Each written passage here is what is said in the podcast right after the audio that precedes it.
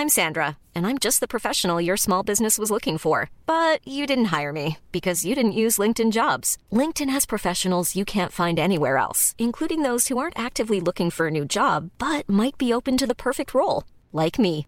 In a given month, over 70% of LinkedIn users don't visit other leading job sites. So if you're not looking on LinkedIn, you'll miss out on great candidates like Sandra. Start hiring professionals like a professional. Post your free job on linkedin.com/people today. Waouh. Ah là là, ça fait plaisir. Moi désolé, mais les gens ont dit que les mariachis c'était pas mal. Oui, de- trois personnes ont dit ça. S'il y a d'autres personnes qui ont d'autres avis sur les mariachis, n'hésitez pas à poster un commentaire sur le Fab et Mimi Show. On peut aussi parler de ce choix de niveau de décibels, Fabrice. C'est très fort très dans fort. le casque, oui. Ah, Est-ce que c'est plus doux. c'est mieux, non? Beaucoup mieux, Ah. merci Fabrice. On adore ces petits mariachis. On adore te retrouver, Fabrice, dans le Fab et Mimi Show. Bonjour. Bonsoir Coucou, c'est Mimi. Coucou, c'est Fab Et bienvenue dans Le Fab et Mimi Show épisode 3. épisode 3 déjà Épisode 3 déjà, ça fait déjà 6 semaines. Oh là que Le là Fab et Mimi Show existe. Quelle folie Et alors attends Parce que depuis la fois passée, Oui, il y a eu plein de nouveautés. oui. La fois passée. Et il faut qu'on revienne sur des choses qu'on s'est dit. Il faut que Oui. nous fassions des follow-up parce que nous sommes professionnels. Of course. Mais Follow-up, ça, ça. veut dire suivre une info, Oui. euh, continuer, faire un, Le une mise à jour. Voilà. hein. Parce que j'ai trop d'anglicisme dans ma vie. on a désormais un générique. Oui. Que avant j'avais ajouté comme ça, mais là Ouais. on peut le mettre en direct quoi. Oh my god Regarde. C'est parti. Et on va rigoler. Tout à fait. Est-ce qu'on chine Bien sûr. Je vais m'accrocher. Ça part en dab. Direct. Je sais pas, ça dépend des gens. hein. Alors, non. Qui es-tu, Fabrice Il y a à boire et à manger dedans, sachez-le. Tout va bien se passer. Qu'on arrête de traîner ensemble. Oui. raté. Bref, Bien sûr, j'ai mis un slip. c'est fait. Jamais vu. Ah, on adore. Oh là là, quelle joie. Joie de ce générique. Merci à Pope qui Merci nous l'a composé et qui Tout a fait. choisi, qui a échantillonné ces petites phrases représentatives de notre niveau de bêtise dans les deux premiers épisodes. Dans les deux premiers épisodes, ça veut dire que tous les six mois environ, on pourra refaire un nouveau générique avec Ah des ouais. nouvelles bêtises. Ouais, comme ça, vous allez pas vous lasser, quoi. N'hésitez pas, si on a des punchlines qui vous plaisent, à nous les citer, par exemple, sur le Discord de Fabrice, Oui, où vous pouvez nous faire vos retours sur tous les épisodes du Fab et Mimi Show. effectivement. Mais aussi sur TikTok, sur YouTube, sur Instagram, bref, partout, et par mail.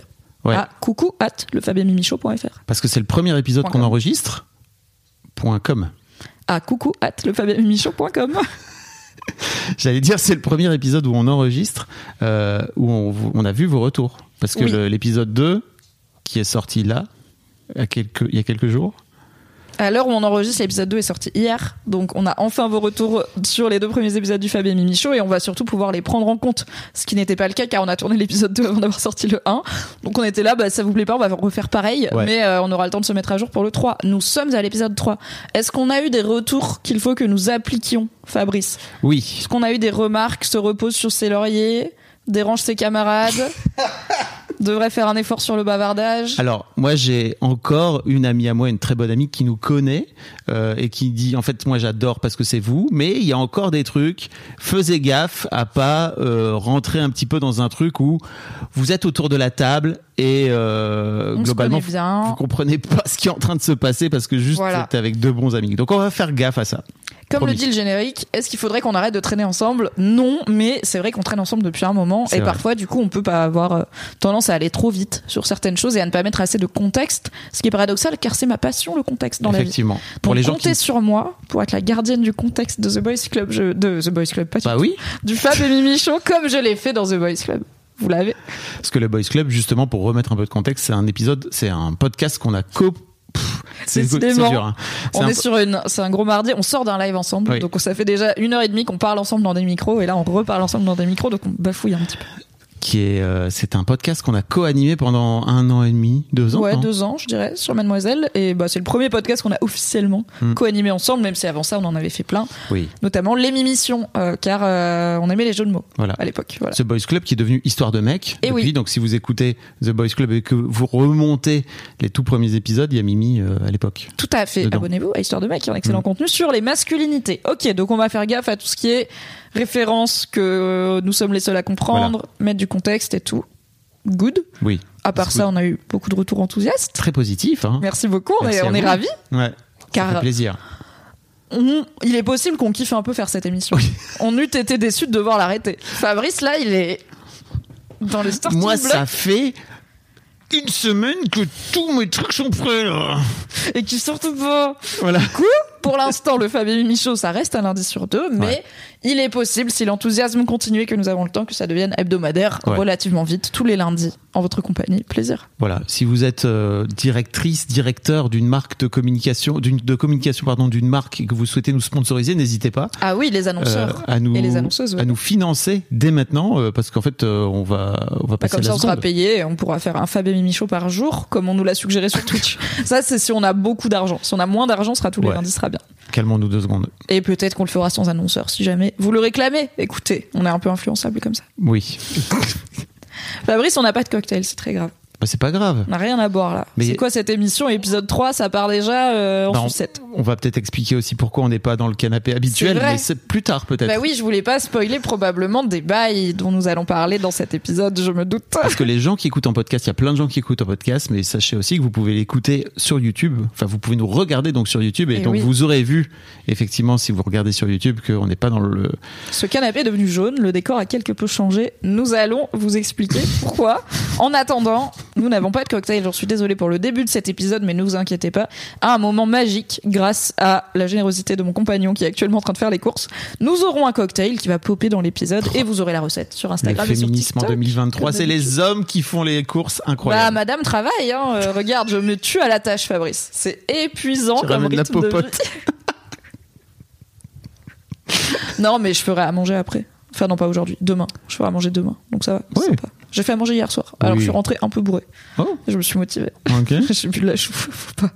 La chouffe, c'est un fléau, les enfants. Non, mais quand ta première bière de la journée, c'est de la chouffe et que t'as pas dîné, c'est vraiment que t'es en train de faire une erreur et que c'est lundi.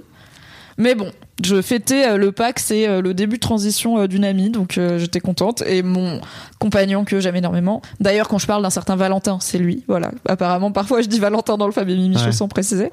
Mon compagnon a commandé en premier, il a dit une chouffe. Par réflexe, j'ai dit eh ben deux.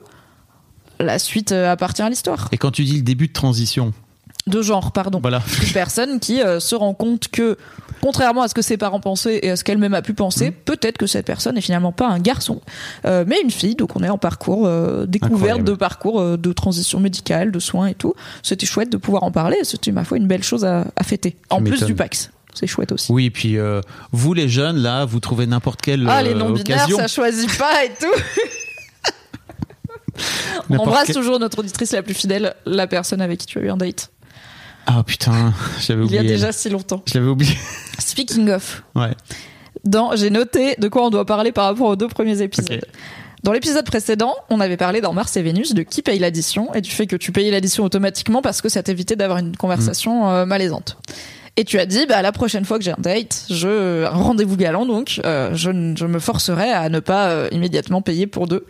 As-tu des rendez-vous galants depuis et as-tu réussi à aller contre ta nature qui est je vais régler This is done.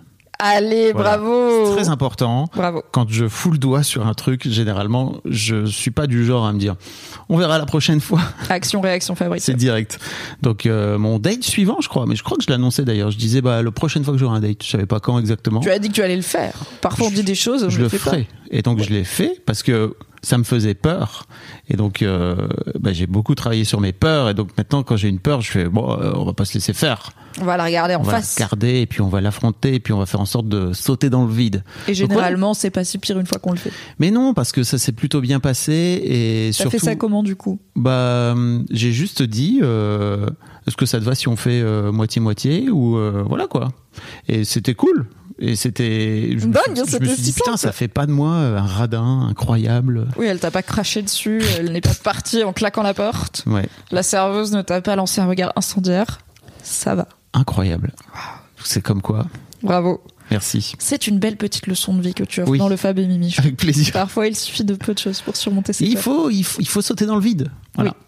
Autre belle nouvelle, vous serez ravis d'apprendre que mon client mauvais payeur m'a payé sans que j'ai besoin d'aller réclamer Oui. mon chèque.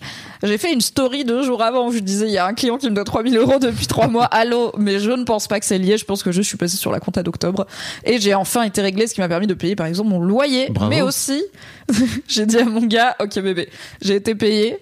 Tu veux quoi comme dîner? On va, on va faire un truc cher. Je vais faire un dîner fancy. Donc tu veux quoi? Et il m'a dit bœuf Wellington. J'étais là, let's go. Le bœuf Wellington, c'est un filet de bœuf entouré d'une ducelle. Donc c'est euh, des champignons émincés très très fins qui est mis dans de la pâte feuilletée et cuit au four. 14 heures, on n'a pas mangé là. Ouais, non, Je- c'était incroyable. Ah, je sais qu'en plus tu l'as vu hier dans ma Oui. story et que tu l'avais raté. Il était incroyable. Donc là, l'aspect technique, c'est qu'il faut pas que les champignons imbibent la, pa- la pâte feuilletée, sinon ça va être tout mou.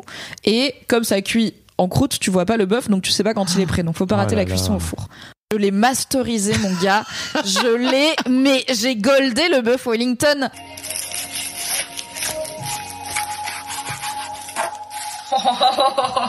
Incroyable Oh là là là là là là là là là là. Je vais en manger. C'est sexy, sexy. Let's go Parce que j'ai trouvé des astuces sur internet dont je vous parlerai sur Patreon. Abonnez-vous, je mettrai très bientôt Oui. la recette du bœuf Wellington.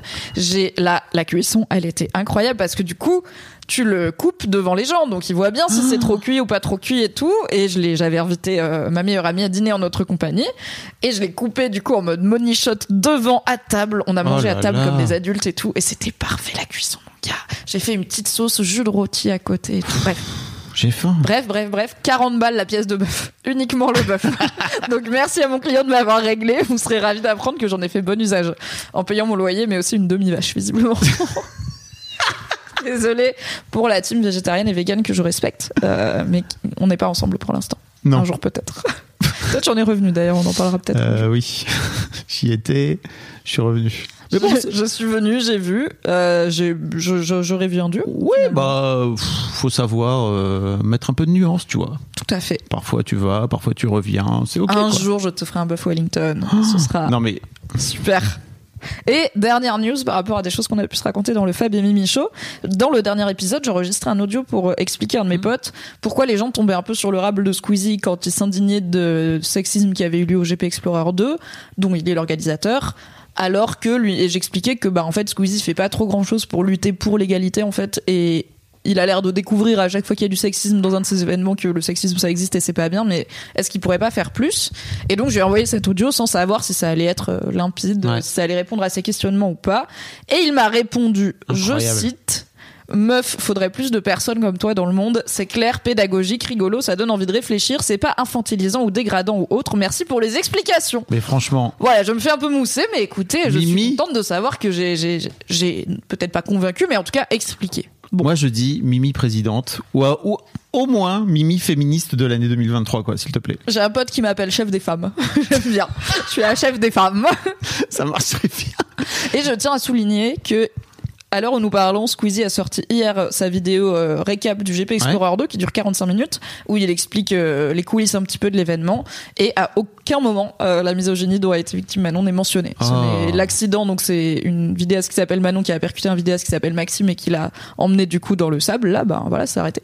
Euh, L'accident est très rapidement évidemment euh, montré quoi, il est pas caché mais c'est tout. On parle un petit peu du fait que Maxime a eu le seum de ne pas pouvoir faire sa course parce qu'il a eu son accident très vite. Mais c'est tout.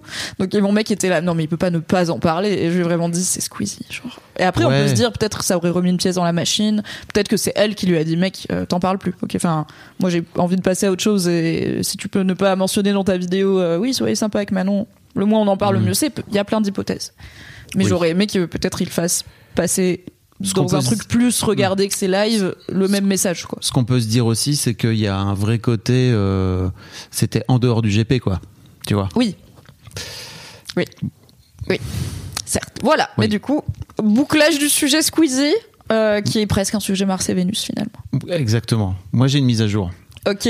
ma, ma- par rapport au, au club Ah, au club de ta fille. et à ma girl, Yes. ma daughter, ma daughter. Yes. Que des Euh, anglicismes dans ce Qui a, podcast. qui a- oh là, on n'arrête pas. Pardon, dans cette balado-diffusion. Faisons ça. Euh, écoutez, ouais, j'ai sorti un épisode euh, dans l'histoire de Daron pour venir expliquer, de, de venir raconter un petit peu et qu'elle vienne raconter elle comment ça fait depuis un mois et quelques qu'elle a plus touché de clope en fait.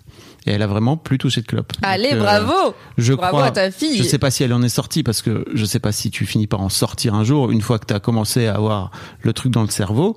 Mais c'est trop intéressant euh, cet épisode aussi parce qu'elle raconte que que elle se rend compte aujourd'hui qu'elle a encore envie de clope et que elle se demande un petit peu si c'est parce qu'il faut qu'elle retombe dans le panneau ou pas, euh, si c'est parce que Mm. son cerveau est en train de la trick. Je disais ouais, ton cerveau est juste en train de et donc elle était ah, putain. Oui, est-ce que l'envie elle est sociale? Est-ce que c'est une envie de s'occuper les mains, d'avoir un truc à faire pour pas être planté là Enfin, il y a aussi euh, quand t'es une personne par exemple un petit peu anxieuse comme moi. comme qui? Euh, fumer peut être euh, non pas un palliatif sain à ton anxiété, mais en tout cas ça peut être lié quoi. On n'a pas toujours envie d'une clope parce qu'on a les récepteurs de nicotine qui appellent la clope. On a envie d'une clope pour plein de raisons Oui. diverses et variées. Et il y a un truc aussi de rapport à la, sa- sa tabacologue, donc j'ai aussi interviewé dans l'histoire de Daron, mais je vous mettrai euh, les notes si ça vous intéresse parce qu'on parle de, du tabac et des ados, c'est trop bien. Yes. Euh, et elle racontait qu'il y a aussi un truc de, de s'occuper la bouche.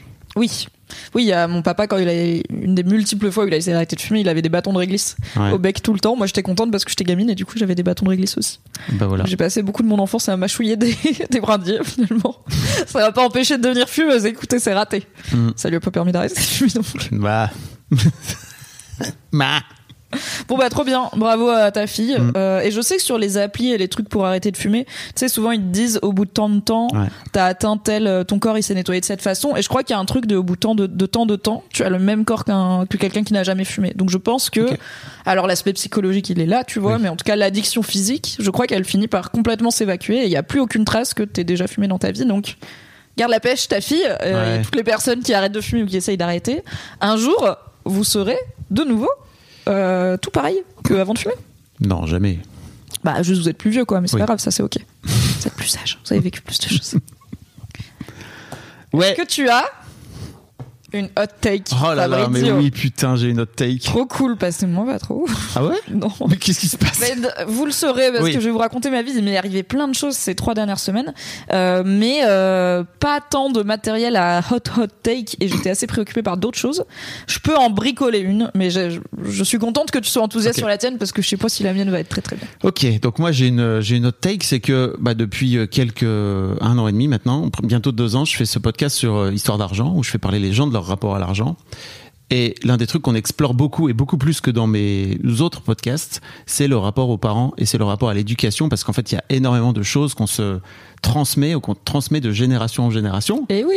et que euh, qui sont transmises dans le rapport à, à l'argent euh, par l'éducation tout simplement par la propre le propre rapport à l'argent que tes parents ont Oui. tout simplement voilà Comme le dit Ted Lasso, dont vous a déjà parlé, Oui. j'aime bien rencontrer les mères des gens parce que ça me permet de comprendre exactement pourquoi ils sont fracasses comme ils sont. exactement donc Ça marche avec les darons aussi, hein, clairement. oui ben, les parents d'une manière générale et il y a un truc là qui est en train de monter moi chez moi petit à petit là c'est Ça monte ça- cette loyauté qu'on peut avoir et que les gens ont et que les adultes ont aussi par rapport à leurs propres parents et si bien qu'on finit par avoir des adultes qui appellent leurs parents papa et maman quand ils parlent de leurs parents auprès des autres adultes Oui. comme si je te disais je te disais bah tu vois ah, j'ai vu papa hier. j'ai euh, vu papa et j'ai vu maman hier euh, encore pire mon papa et ma maman Ok, alors attends, il faut que t'expliques. Alors déjà, on parlait d'argent, donc je suis là. Ok, mais l'argent, c'est un lien vers parler des parents. vers- Et du coup, les parents, ça t'énerve. Pourquoi ça t'énerve les gens qui disent encore papa et maman parce que pour moi l'un des trucs qui est hyper important, c'est de se départir de cette loyauté qu'on a vis-à-vis de nos parents en tant qu'adultes. Parce qu'en fait, on n'a plus besoin d'avoir nos parents, quoi. Il y a des trucs. En quoi c'est mal d'être loyal à ses parents? En fait, c'est pas mal d'être loyal par rapport à ses parents d'une manière générale. C'est mal d'être loyal par rapport à ses parents quand tu t'empêches de faire un truc que t'aimerais faire toi en tant qu'adulte libre Ah oui, oui, et oui. consentant. Oui. euh, par rapport à parce que si je fais ça, papa il va penser ça ou, maman elle va penser ça et en fait je veux pas que papa ou maman ils me voient comme une mauvaise personne ou je sais pas quoi quoi. Ok. Et donc le problème c'est que quand quoi Rien, mais je sens que t'es là en mode étape 2, j'avance. voilà le, le souci c'est que D'opinions sur ce sujet. J'aime tout, mais c'est le concept. ça me fait chauffer en fait vraiment. Oui, je le vois, Et- je suis là, waouh Et en fait, ça me chauffe d'autant plus que je crois que j'ai été pendant longtemps loyal à mon père et à ma mère, euh, sans pour autant les appeler papa et maman aux, aux yeux d'autres adultes. Mais pour moi, en fait, il faut réussir à couper le cordon quand t'es adulte avec ton père et ta mère et devenir l'adulte que t'es, la personne que t'es en tant que telle, tu vois. Et l'une des façons que tu peux faire, c'est de, en fait, commencer par appeler ton père ton père et ta mère quand tu es en train d'en parler, quoi, tout simplement. Moi, quand je vais voir mon père et ma mère, je les appelle papa et maman quand je, je m'adresse à eux. pas père Non. Mère. ou par son prénom. Euh, J'ai un ami qui fait ça. Shan, si tu m'écoutes, qui appelle sa mère Cathy. J'aime trop. Et c'est trop marrant parce que il a un rapport très détaché à elle. Et en fait, quand j'étais plus jeune, je le connais depuis 15 ans maintenant, euh, Shan, justement, qui appelait sa mère Cathy, je trouvais ça un peu, mais dis donc. Ah, mais c'est genre, il l'a toujours appelé par son prénom. Ouais. j'avais. T'as toujours un mec au lycée qui appelle ses parents par son prénom, par leur prénom, et qui est là en mode un peu différent, tu vois. ok, Shan, je sais, pas je suis sortie avec, tu vois. T'es pas obligé d'être un connard aussi, mais en fait, Non, mais j'ai pas dit que c'était un connard, je suis sortie avec. Non, tu ce veux que je veux parfois dire, dire que c'est un connard, mais pas celui-là. non, ce que je veux dire, c'est que t'es pas obligé de croire que Shan est un connard parce qu'il appelle sa mère. Je dis, je prénom. vois, ok, c'est genre, c'est pas, il arrête de l'appeler maman, il se met à l'appeler par son prénom, c'est, il l'a toujours Ouais. appelé, pas Et- maman quoi. Et pour moi, il y a un côté aussi euh, intéressant dans cette façon de faire qui est, euh, bah, en fait, effectivement, je suis ton père ou ta mère pendant un temps, mais en fait, avant tout, je suis un être humain, quoi, Oui, oui, j'entends. En fait, entière. c'est marrant parce que je suis dans la même team que toi. J'appelle pas mes parents, j'appelle mes parents papa et maman, mais quand je parle d'eux, je te parle de ma mère ou mon père. Je te dis pas, Oui. euh, j'ai appelé mon papa. Enfin, si, des fois, je dis mon papa, tu vois. En vrai, je, je- plus souvent que toi. Bah, des fois, juste j'en parle, et quand je parle, si par exemple, je vais parler d'un truc mignon, genre, euh, l'autre jour, il nous a envoyé une photo de la forêt à 6 heures du matin où il était allé écouter le brame du cerf et où il avait vu des Oui. biches, tu vois, il nous envoie ça sans contexte. Donc, c'est devenu un même avec mes potes, une Hmm. blague récurrente, le no contexte Bernard, où je leur envoie juste un screen des messages de mon père. Il y a jamais de avant, après. C'est pire que le Fab et Mimichon en termes de, de contexte. Mais je trouve ça trop chou qu'ils nous envoient une photo de la forêt brumeuse euh, le matin, tu vois, parce qu'ils pensent à nous. Bah, je pourrais dire, ah, mon papa, il nous a envoyé une photo de la forêt euh, ce matin, c'était mignon. Tu vois, je pourrais te le dire. Et donc, bon, Mais en tout me- cas, je suis pas attachée au sujet, Oui. euh, mais je suis pas pas d'accord avec toi parce que En fait- moi j'appelle mes parents mon papa et ma maman tout le temps mais je suis là est-ce que ça veut vraiment dire que t'es absolument pas détaché de tes parents si tu continues à dire mon papa et maman Pour moi, tout passe par le langage, d'accord? Et l'une des façons de te de devenir un adulte, parce que j'ai beaucoup parlé de ça dans l'histoire de Daron, euh, il y a un bouquin qui s'appelle Vos parents ne sont plus vos parents, et donc un couple de psy qui explique que l'une des façons de réussir à se détacher de ses parents, c'est de partir, de partir du principe que tes parents sont tes ex-parents. Et que toi, en tant qu'enfant à l'âge adulte, tu n'as plus besoin d'eux pour, euh, je sais pas, te nourrir et puis devenir autonome. Et donc, Et en fait, tu- avec tes ouais. et donc tu deviens leur ex-enfant. Mais simplement, ça te permet de recréer une nouvelle euh, dynamique et une nouvelle relation à l'âge adulte, parce qu'en fait, tes parents ne sont plus tes parents. Tes parents restent tes parents parce qu'en fait, ils sont les plus vieux, ils sont, ils t'ont mis au monde, etc. et voilà. Mais en attendant, t'as plus besoin d'eux. Et en fait, ça me chauffe parce que je me rends compte qu'il y a énormément de loyauté de plein d'adultes envers leurs propres parents qui s'empêchent de ce fait-là d'être eux-mêmes libres par Oui, rapport oui, à leur une loyauté qui entrave quoi qui entrave et qui, en fait, tout simplement, t'empêche d'être qui tu es. Et pour moi, l'un des trucs que j'essaie de faire avec les gens qui passent dans Histoire d'argent, c'est de leur faire travailler leur déloyauté par rapport à leurs parents. Et souvent, quand je les fais travailler de la déloyauté, il y a un peu un truc de non, mais en fait, j'aime quand même mes parents. Mais ça n'a rien à voir. Tu peux aimer tes parents tout en décidant que bah, ça, ça t'appartient. Et ça, c'est pas à moi. Donc, en fait, moi, je vais juste devenir l'ad- l'adulte et l'être humain que je suis. Et puis, en fait, euh, ça te va, ça te va pas. En fait, c'est pareil pour moi. Oui, Peu oui. importe. Oui Voilà. ça je suis d'accord avec l'importance de savoir se détacher de ses parents et être sa propre personne Oui.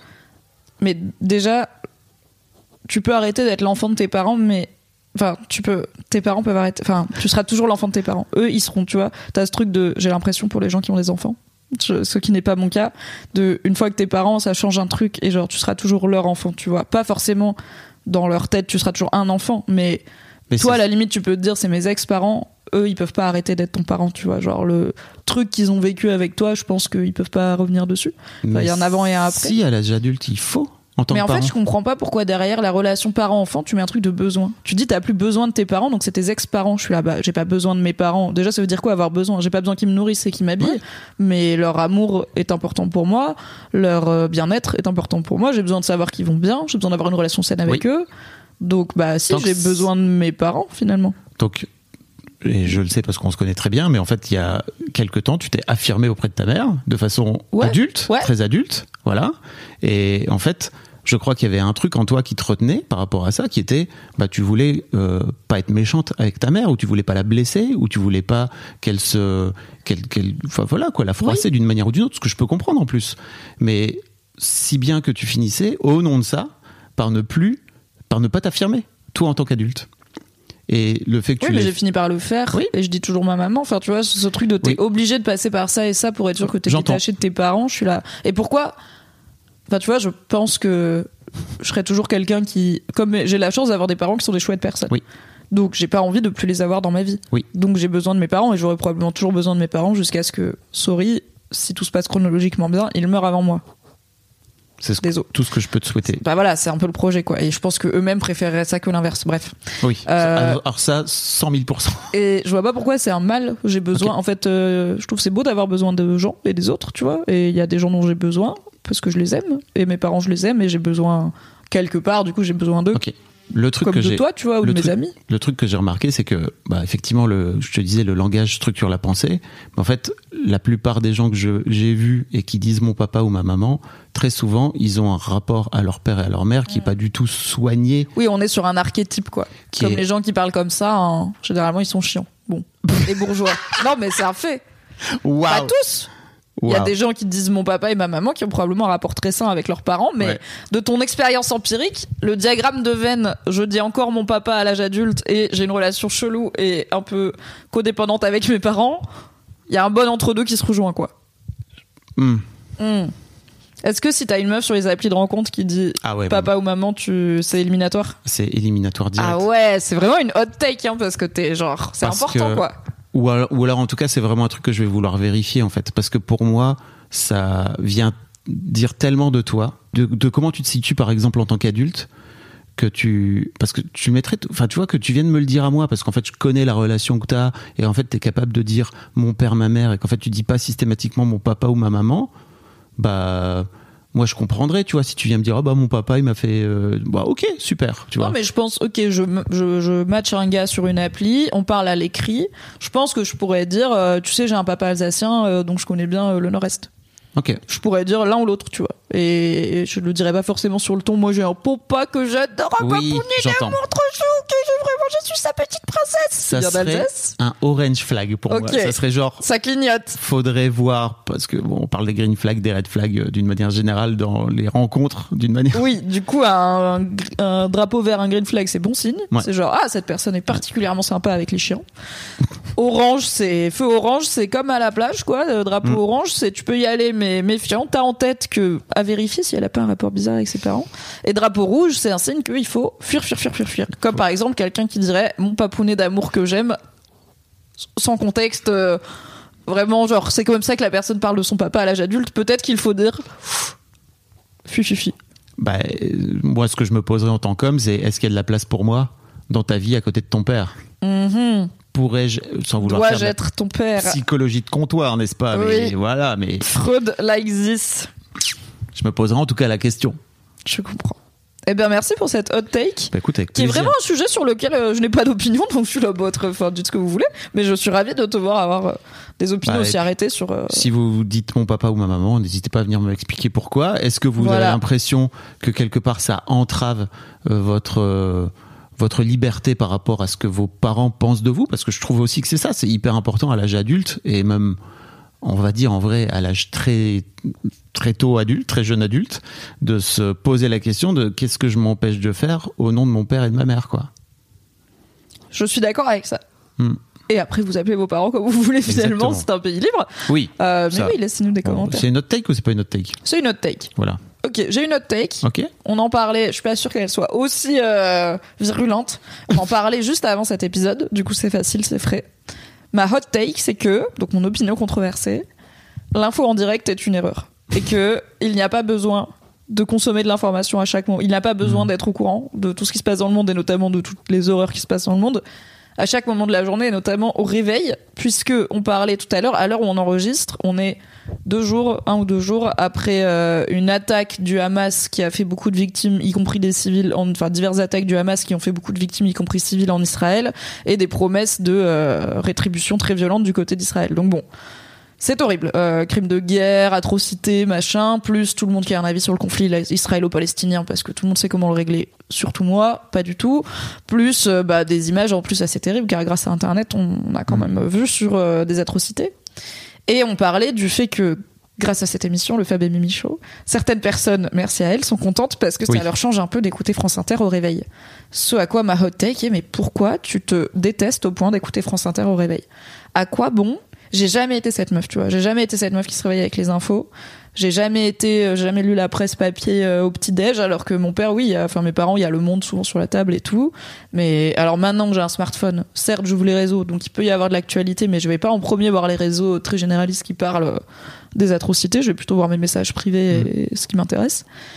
Et je comprends pas pourquoi les gens vivent comme ça, quoi. C'est, est-ce que, à quoi ça te sert de savoir à 7 du tam avant ton café les atrocités qui ont été commises à la bande de Gaza, tu vois? Je sais pas. Pour moi, c'est une façon comme une autre. euh, Peut-être déjà un de se dire que notre vie est pas si dégueu, quoi. Alors c'est vrai qu'après quand ton bus a du retard, tu relativises. T'es là, Voilà. ça va. Peut-être. C'est une façon comme une autre aussi, peut-être euh, de remplir ton cerveau d'autres choses que de trucs importants, par exemple pour toi, qui serait Hmm. euh, de regarder de ta relation à tes parents, par exemple. On y revient. De te rendre compte que c'est pas toi l'enfant préféré, enfin tout ça quoi. Voilà. Chose que le Fab et Mimi Show t'apporte dans ta vie. Exactement. T'as pas forcément envie de regarder ça et tu préfères te dire, ah, dis donc, euh, le Israël-Palestine, c'est quand même compliqué, quoi. Et puis c'est important, c'est un sujet important, il faut être au courant des sujets importants. En attendant, euh, y a, j'en, j'en avais fait une vidéo, enfin en tout cas j'avais fait une vidéo sur la peur en février euh, dernier, donc 2022, euh, juste avant, j'avais enregistré le truc juste avant que la, le, le conflit euh, Russie, euh, entre la Russie et l'Ukraine avait explose quoi.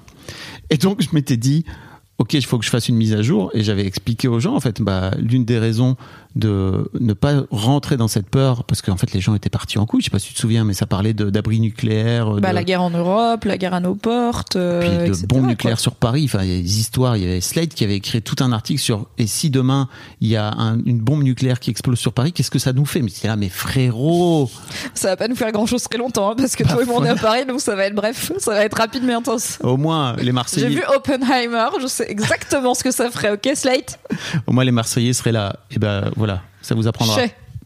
Et les Corses alors Et les... N'en parlons pas. Et puis tout le reste de la France d'ailleurs, parce que Globalement, c'est bien ouais. connu. Ouais, ouais. C'est normal. Vous nous détestez, mais euh, Oui, mais vous savez, on vous est avez- tous pas parisiens. hein. on n'est pas du- déjà ici personne. Moi, je suis alsaco dromoise mar- marocaine. Voilà, pur produit du Nord, Oui, du Nord de la France. Ici, c'est le Nord. ici c'est marc en barrel.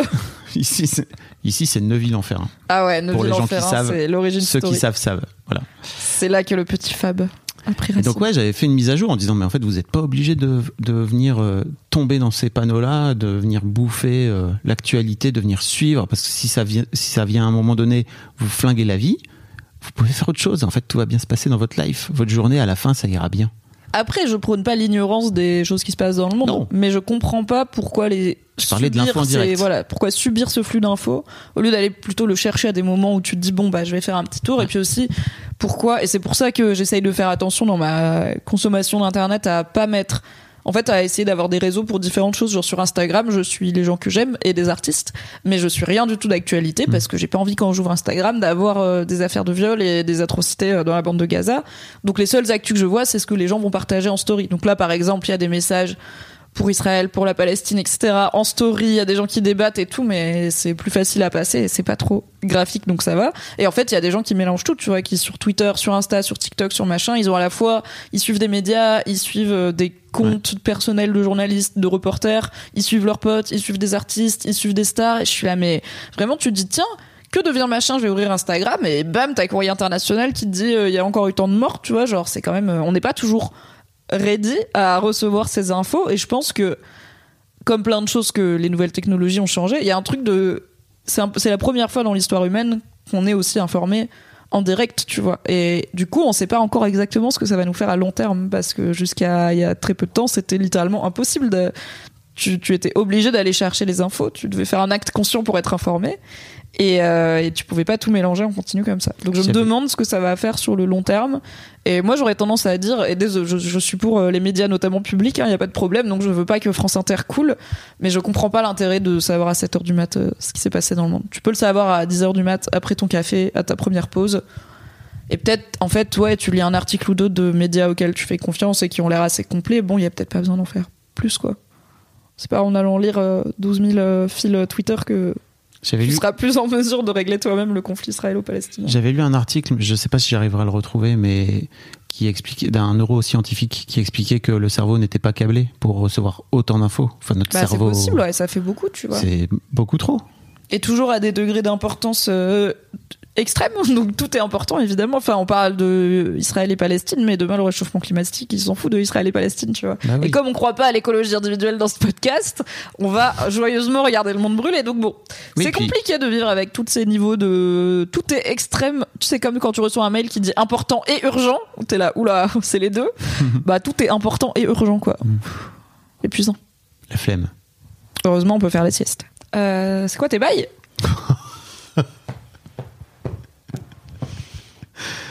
C'est quoi mes bails En parlant d'actualité, de sujets euh, urgents, importants voilà. et négatifs dont on entend beaucoup parler dans les médias et d'un certain canapé qui a changé de couleur. C'est quoi tes bails, Fabrice Dis donc. Qu'est-ce qu'on fait chez moi et non dans le plateau habituel du Fab et Mimi Show, à savoir chez toi? Eh ben écoutez, si vous écoutez ce podcast à peu près dans 15 jours, vous aurez sans doute entendu parler des putains de punaises de lit. Frisson d'horreur dans l'assemblée. Faut savoir que dans cette team, j'ai compris, j'ai appris plein de choses depuis 15 jours sur les punaises de lit. Ah bah, Il y a vraiment deux euh, teams. expert. hein. Il y a la team des gens qui en ont eu et qui sont traumatisés. Hi C'est nous. Il y a, et il y a la team des gens qui n'en ont pas eu et qui se demandent un petit peu ce qui se passe et pourquoi autant de psychose, mais qui ont quand même peur, quoi. Qui n'en ont pas encore. Exactement. Tin, tin. Et donc, bah moi, ça faisait, euh, je sais pas, trois semaines à peu près que depuis, on va dire, la rentrée à peu près où j'entendais parler de punaises de lit. Il y a eu des doses, il y a eu des buzz. Où, euh, Il y en a de plus en plus à Paris, paraît-il. Les JO arrivent, qu'est-ce qui va se passer? C'est une infestation, blablabla. ça est d'abord arrivé par euh, coucou. euh, Il y en a dans les dans les cinémas. Oui, UGC, ça, ça arrive de façon récurrente. UGC a fait une campagne spéciale pour dire, vous savez, nous on fait passer les chiens entre chaque truc parce que apparemment il y a des chiens qui sont dressés pour capter les punaises de lit. C'est incroyable cette vie.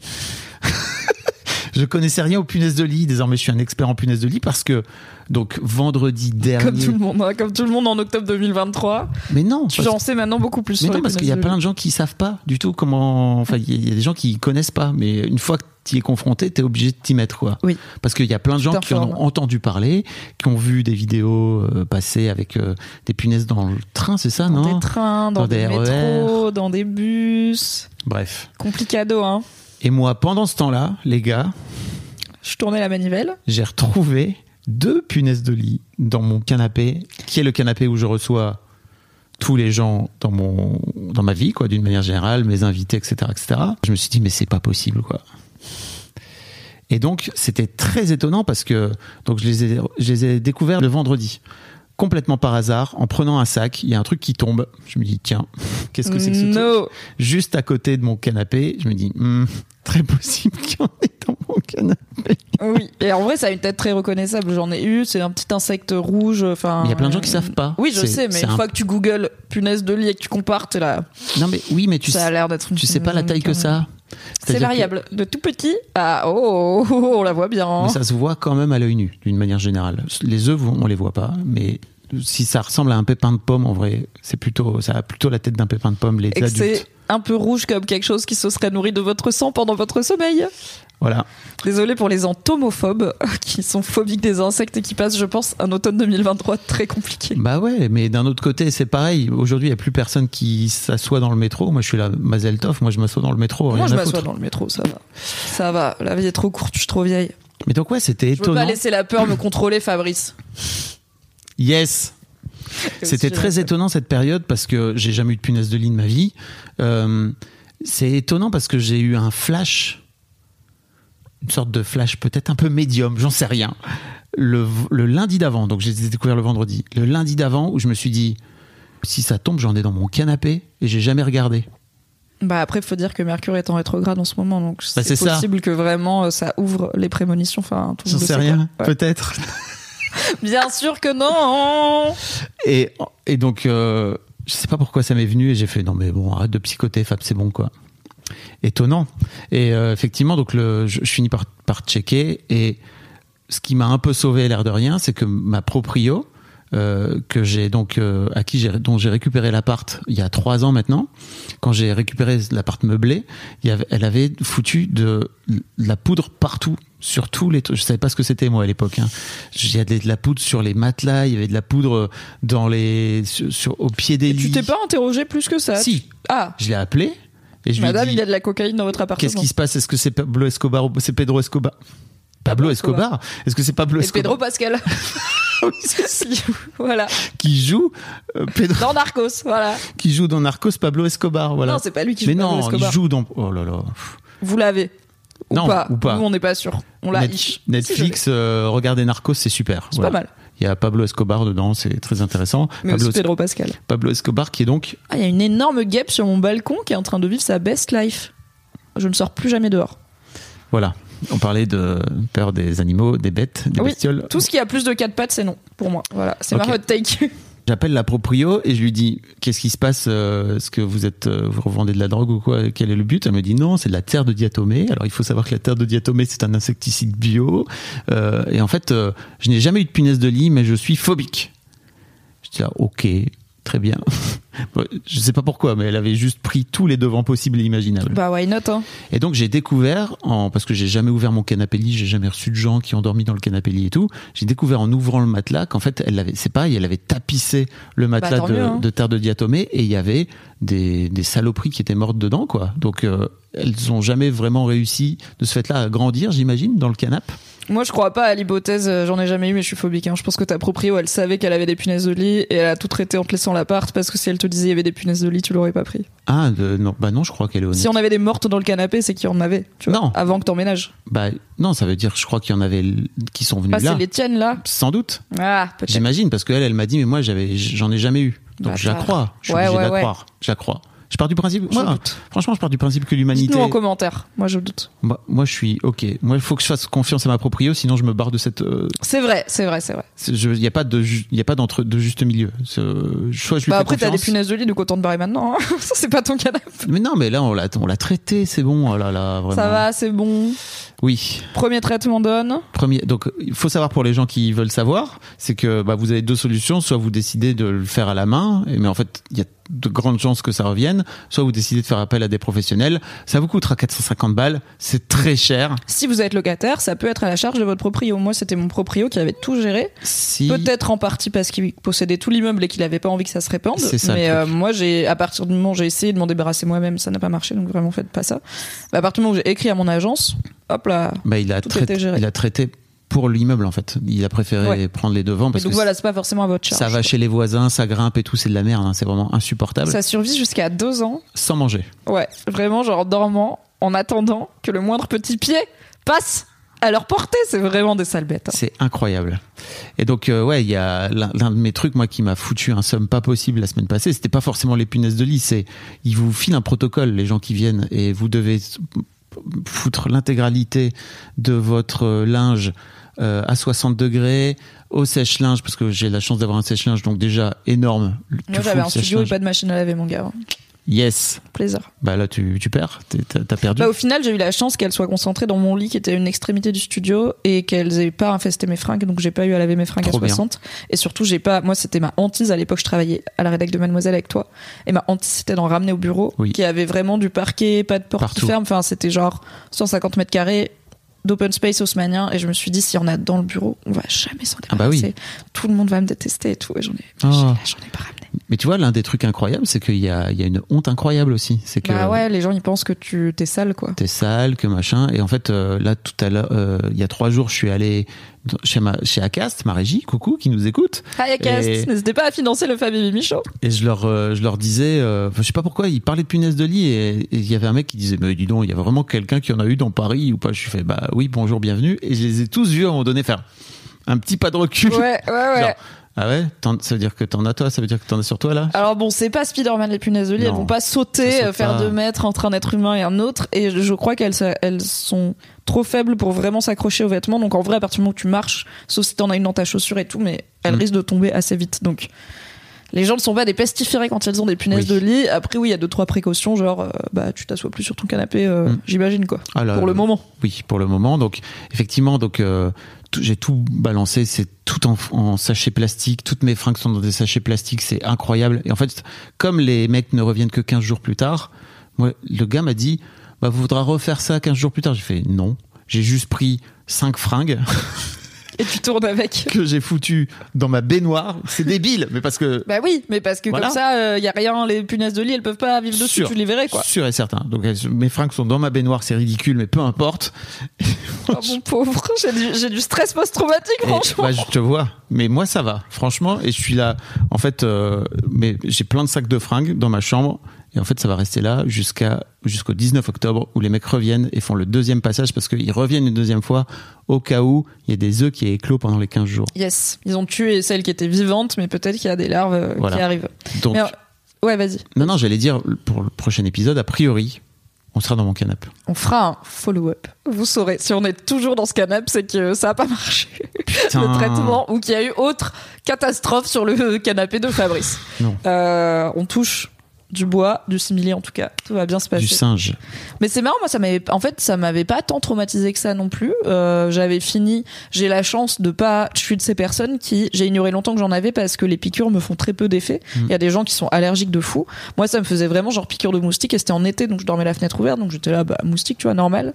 Et en fait, c'est une collègue qui à qui j'ai prêté mon appart euh, quand j'étais pas là qui euh, elle elle avait des boutons des plaques de fou Ouais. elle m'a dit meuf il y a quoi dans ton lit? J'étais là bah peut-être je sais pas tu fais pas des réactions moustiques. Enfin moi j'ai rien tu vois et je vis chez moi. Et elle a été voir une pharmacienne qui lui a dit c'est des punaises de lit. Donc elle a immédiatement arrêté de loger chez moi évidemment. Et elle m'a dit bah quand tu rentres bonne nouvelle t'as des punaises de lit. J'ai essayé de m'en débarrasser une fois solo avec des produits euh, disponibles en boutique d'éradication parce qu'un pote l'avait fait ça avait marché. Ça n'a pas marché. J'ai prévenu mon agence que j'aurais dû faire dès le début. Un pro est venu et la seule contrainte c'était bah, que j'ai dû quand même ouais, trier un peu mes fringues. Je devais sortir mon chat de l'appart parce que bah, pendant 3-4 heures il y a produits toxiques et j'ai quand même sacrifié mon canapé lit j'avoue qui n'était pas déhoussable et qui du coup bah, Bah oui. pas possible de les éradiquer. Il était quasi neuf, euh, acheté euh, plein pot pour mon emménagement à Paris. Bah oui. Ouais, ça fait mal au cul et surtout on a dû donc on l'a démonté avec mon compagnon de l'époque et on a enveloppé tous les bouts dans des grands sacs plastiques euh, 100 litres et on a écrit euh, punaise de lit et on l'a mis en morceaux sur le trottoir pour les encombrants parce qu'on voulait pas que quelqu'un se dise Bah oui. cool un canapé en bon état et se retrouve avec euh, le même problème n'est-ce pas? Donc c'était chiant mais c'était pas traumatique et en plus bah moi j'ai pas eu de réaction physique mais je pense que je suis Tu m'as traumatisée quand même dit, frérot, on se voit pas pendant 15 jours. hein. Oui, bah j'ai pas envie d'en ravoir pour le coup. Et mais un peu plus pour, je dirais, autant en tout cas pour mon compagnon que pour moi. Genre lui, il veut vraiment pas en avoir. Je crois qu'il en a jamais eu. Je le comprends. On a un appart plus grand, on serait potentiellement un peu plus chiant. Mais parce qu'en fait, je pense que je suis traumatisée d'à quel point ça aurait pu être pire. Genre, j'aurais pu infester le, le bureau, j'aurais pu en transmettre a priori de ce que je sais, j'en ai refilé à personne. Ça aurait pu infester toutes mes fringues. Et je me dis un peu, je m'en suis bien sortie la première fois aussi. J'ai pas envie de rejouer ma chance, tu vois. Donc j'ai pas envie de prendre le risque d'en avoir. Mais je suis pas si traumatisée par mon expérience, mais j'ai l'impression d'être traumatisée par à quel point ça peut être horrible, tu vois. En fait, cet été, je me suis retrouvé, je revenais de vacances chez une amie en commun qu'on a, qui écoute d'ailleurs ce podcast à Nord. Laure Et en fait, je me suis rendu compte que deux, trois jours plus tard, j'avais, euh, je me lève un matin et en fait, j'avais vraiment des piqûres. Je savais pas ce que c'était, mais sur l'avant-bras, sur le bras, sur la poitrine, dans le dos, et c'était ultra vénère. Et il faut savoir que ça va toujours par trois, deux ou trois. En fait, c'est vraiment Oui. des lignées, trois ou quatre. chapelet, quoi. Et, euh, et je me suis assez vite rendu compte que c'était, c'était des boutons vraiment fatos. Et je Ah ouais, les ai toi, traînés tu réagis vénère. je les ai traînés pendant une semaine. Et euh, en fait, je crois que cet été, ce que j'ai fait, mais j'avais pas capté parce que je crois vraiment que ça s'est déclenché deux jours plus tard, c'est que j'ai dormi dans mon canapé tellement il faisait chaud. Et je crois que c'est à ce moment-là qu'elles sont venues ça me piquer. tient, yes. Parce que j'ai retourné toute ma chambre, j'ai retourné tout mon lit. Il y avait rien en fait, tu vois. Il y avait Bah, même déjà, pas de bien, taches sur les matelas. Enfin, tu vois, il y avait rien. Donc euh, je me disais bon, je sais pas trop. euh, Maintenant, ça me gratte. Le cerveau, On devait fou quand même, il hein. est con le cerveau. hein. Ouais, ouais, ouais. Donc voilà, désolé pour tous les gens qui nous écoutent et qui sont qui en train se de se gratter, hein, mais euh, c'est la vie, c'est comme ça. C'était bye. Bah, bon courage, Fab. Flo. On est Wow. ensemble. Bienvenue dans la team. J'ai survécu aux punaises de lit. Franchement, C'est chiant, mais c'est pas mortel. Sans minimiser, je sais qu'il y a des gens qui sont vraiment traumatisés euh, oui. psychiquement et qui, des années après, se réveillent encore dans la nuit dès qu'un truc les frôle. Je, ne, je suis désolée pour vous, mais on peut aussi bien s'en sortir et ça peut être comme un dégât des eaux, un moment chiant de la vie Oui. et pas euh, le traumatisme d'une génération. Puis les punaises de lit ne, ne véhiculent aucune maladie aussi, il faut l'expliquer. Ça pourrait être pire. Voilà. Oui, oui, oui. C'est qu'elles pourraient sauter et, et balancer des, des, des saloperies. euh, Le, le- Yes. Et il me semble qu'elles sont pas nocives pour les animaux de compagnie non plus. Non. Donc euh, pas d'inquiétude si comme moi vous avez une petite bestiole qui vit chez vous et qui ne paye pas son loyer. voilà. N'hésitez pas, vous pouvez aussi faire appel à des chiens. Oui, Des et ça c'est super, les dogs with a job. Voilà. Les chiens avec un emploi, je les aime trop. J'étais très déçue quand j'étais euh, jeune adulte. J'ai eu l'opportunité euh, d'aller euh, avec un ami de mon père. Mon père a des, euh, un ami notamment qui est très bon vivant, très ouais, il aime bien les bons produits et tout, mais aussi un peu monsieur de la nature, tu vois, de la campagne. Et cet ami, qui est un petit peu bourgeois, a un ami qui possède une parcelle de forêt truffière. Et qui, pose, et qui loue du coup régulièrement un cochon truffier. Et on devait aller chercher les truffes avec le cochon et j'étais trop contente. Et la veille, il nous a dit le cochon est tombé malade, ils l'ont abattu. Donc on n'a pas été chercher les truffes. J'étais trop deg, je voulais trop voir un cochon avec un emploi quoi. J'ai jamais mais vu un cochon avec un travail. Voilà, si vous avez un cochon truffier en région parisienne et que vous voulez m'emmener chercher des truffes, voilà, mes DM sont ouverts. C'est premier dog, c'est sérieux. Ou si vous avez des coins à Girolles, je prends aussi. Bah, Il y a Doug Nozman qui a fait une vidéo sur les punaises de lit, si ça vous intéresse. C'était incroyable parce qu'il a, il a, il a été avec un, il a suivi un expert avec un chien. Yes. Incroyable. C'était trop, trop bien. Puis il y a Jimmy Fallon aussi qui a fait une vidéo euh, sur les punaises de lit euh, qui imite Macron. T'as pas vu ça? Putain. Je regarde peu Jimmy Fallon. Mais franchement, ma vie cette semaine, c'était vraiment tout le monde parle des punaises de lit. Mais moi, je pense que je canapé. suis encore moins de médias que toi sur Internet. Parce que j'en ai marre, euh, comme je l'ai dit dans ma hot take, Oui. de subir les infos. Ah, mais je suis assez. Là, c'est Insta. Oui. Et même euh, sur Insta, tu vois, je suis mes Fallon. amis. T'as jamais, euh, jamais vu l'imitation de Jimmy Fallon Je euh, ne regarde pas de vidéos sur Internet, je Fabrice Florent. je vous, le, je vous le mettrai en J'en lien. fais, mais je ne les regarde pas. Je vous mettrai en lien. C'est la vidéo. Si vous m'envoyez des reels, c'est tout. Il y a pas mal de chances que je les double clique pour liker, mais je le regarde pas vraiment, ou pas en Mm. entier, tu vois. Ou je mets pas le son, moi. Enfin, désolé, je vais pas faire ça pour vous, je le fais même pas pour vous. Bref. Bref. Et toi, c'est quoi tes bails? Eh bien, la vie est une fête pour nous deux, car euh, de rebondissement en rebondissement, tu as donc vécu l'aventure punaise de lit. J'ai vécu un autre type d'aventure qui est un peu un mix entre mes bails et la boule noire finalement. Ah ouais, putain. Puisque, euh, mais on va d'abord faire mes bails plus simplement. Euh, il se trouve que j'en avais parlé dans une longue discussion sur Twitch qui est dispo aussi en podcast. J'ai perdu beaucoup, beaucoup de poids euh, dans un temps assez record, puisque j'ai perdu 15 kilos en un an. Non pas parce que j'ai trouvé un régime miracle ou commencé à faire du sport, ni l'un ni l'autre, mais j'ai eu des sales problèmes de brûlure d'estomac. Du coup, bah, je m'alimentais moins, du coup, j'ai perdu du poids. Bref. Et ces brûlures, ces brûlures d'estomac se sont arrêtées il y a plus d'un an, donc j'étais a priori sortie du bois, sauf qu'il y a 2-3 mois, je me suis remis à avoir des symptômes digestifs bizarres et des trucs qui ressemblaient à des intoxications alimentaires, mais y compris quand j'avais mangé la même chose que mon compagnon ou que d'autres gens et que eux allaient très bien. C'est arrivé 3-4 fois quand même, genre toutes les 3 semaines, un mois, donc je suis là, bon. Et c'est assez violent, ça dure 24 heures et ça s'arrête comme c'est venu, mais c'est quand même un peu impressionnant. Donc je me suis dit bon, je vais en parler à ma docteure que j'ai mis un que j'ai mis un peu de temps à voir parce que n'est-ce pas, c'était les vacances d'été et tout. Je vois ma docteure, je lui parle de ça et je lui dis aussi que ça m'inquiète un peu parce que j'ai eu des cas de cancer du pancréas dans ma famille, qui est un cancer pour le coup très fulgurant et que j'aimerais bien vérifier euh, déjà comprendre d'où viennent ces crises et puis idéalement m'en débarrasser et si d'ailleurs on pouvait Ah. au passage vérifier que mon pancréas ça va bien, c'est pas plus mal. Je croyais que t'étais allé voir la Toubib parce que justement, t'avais ta.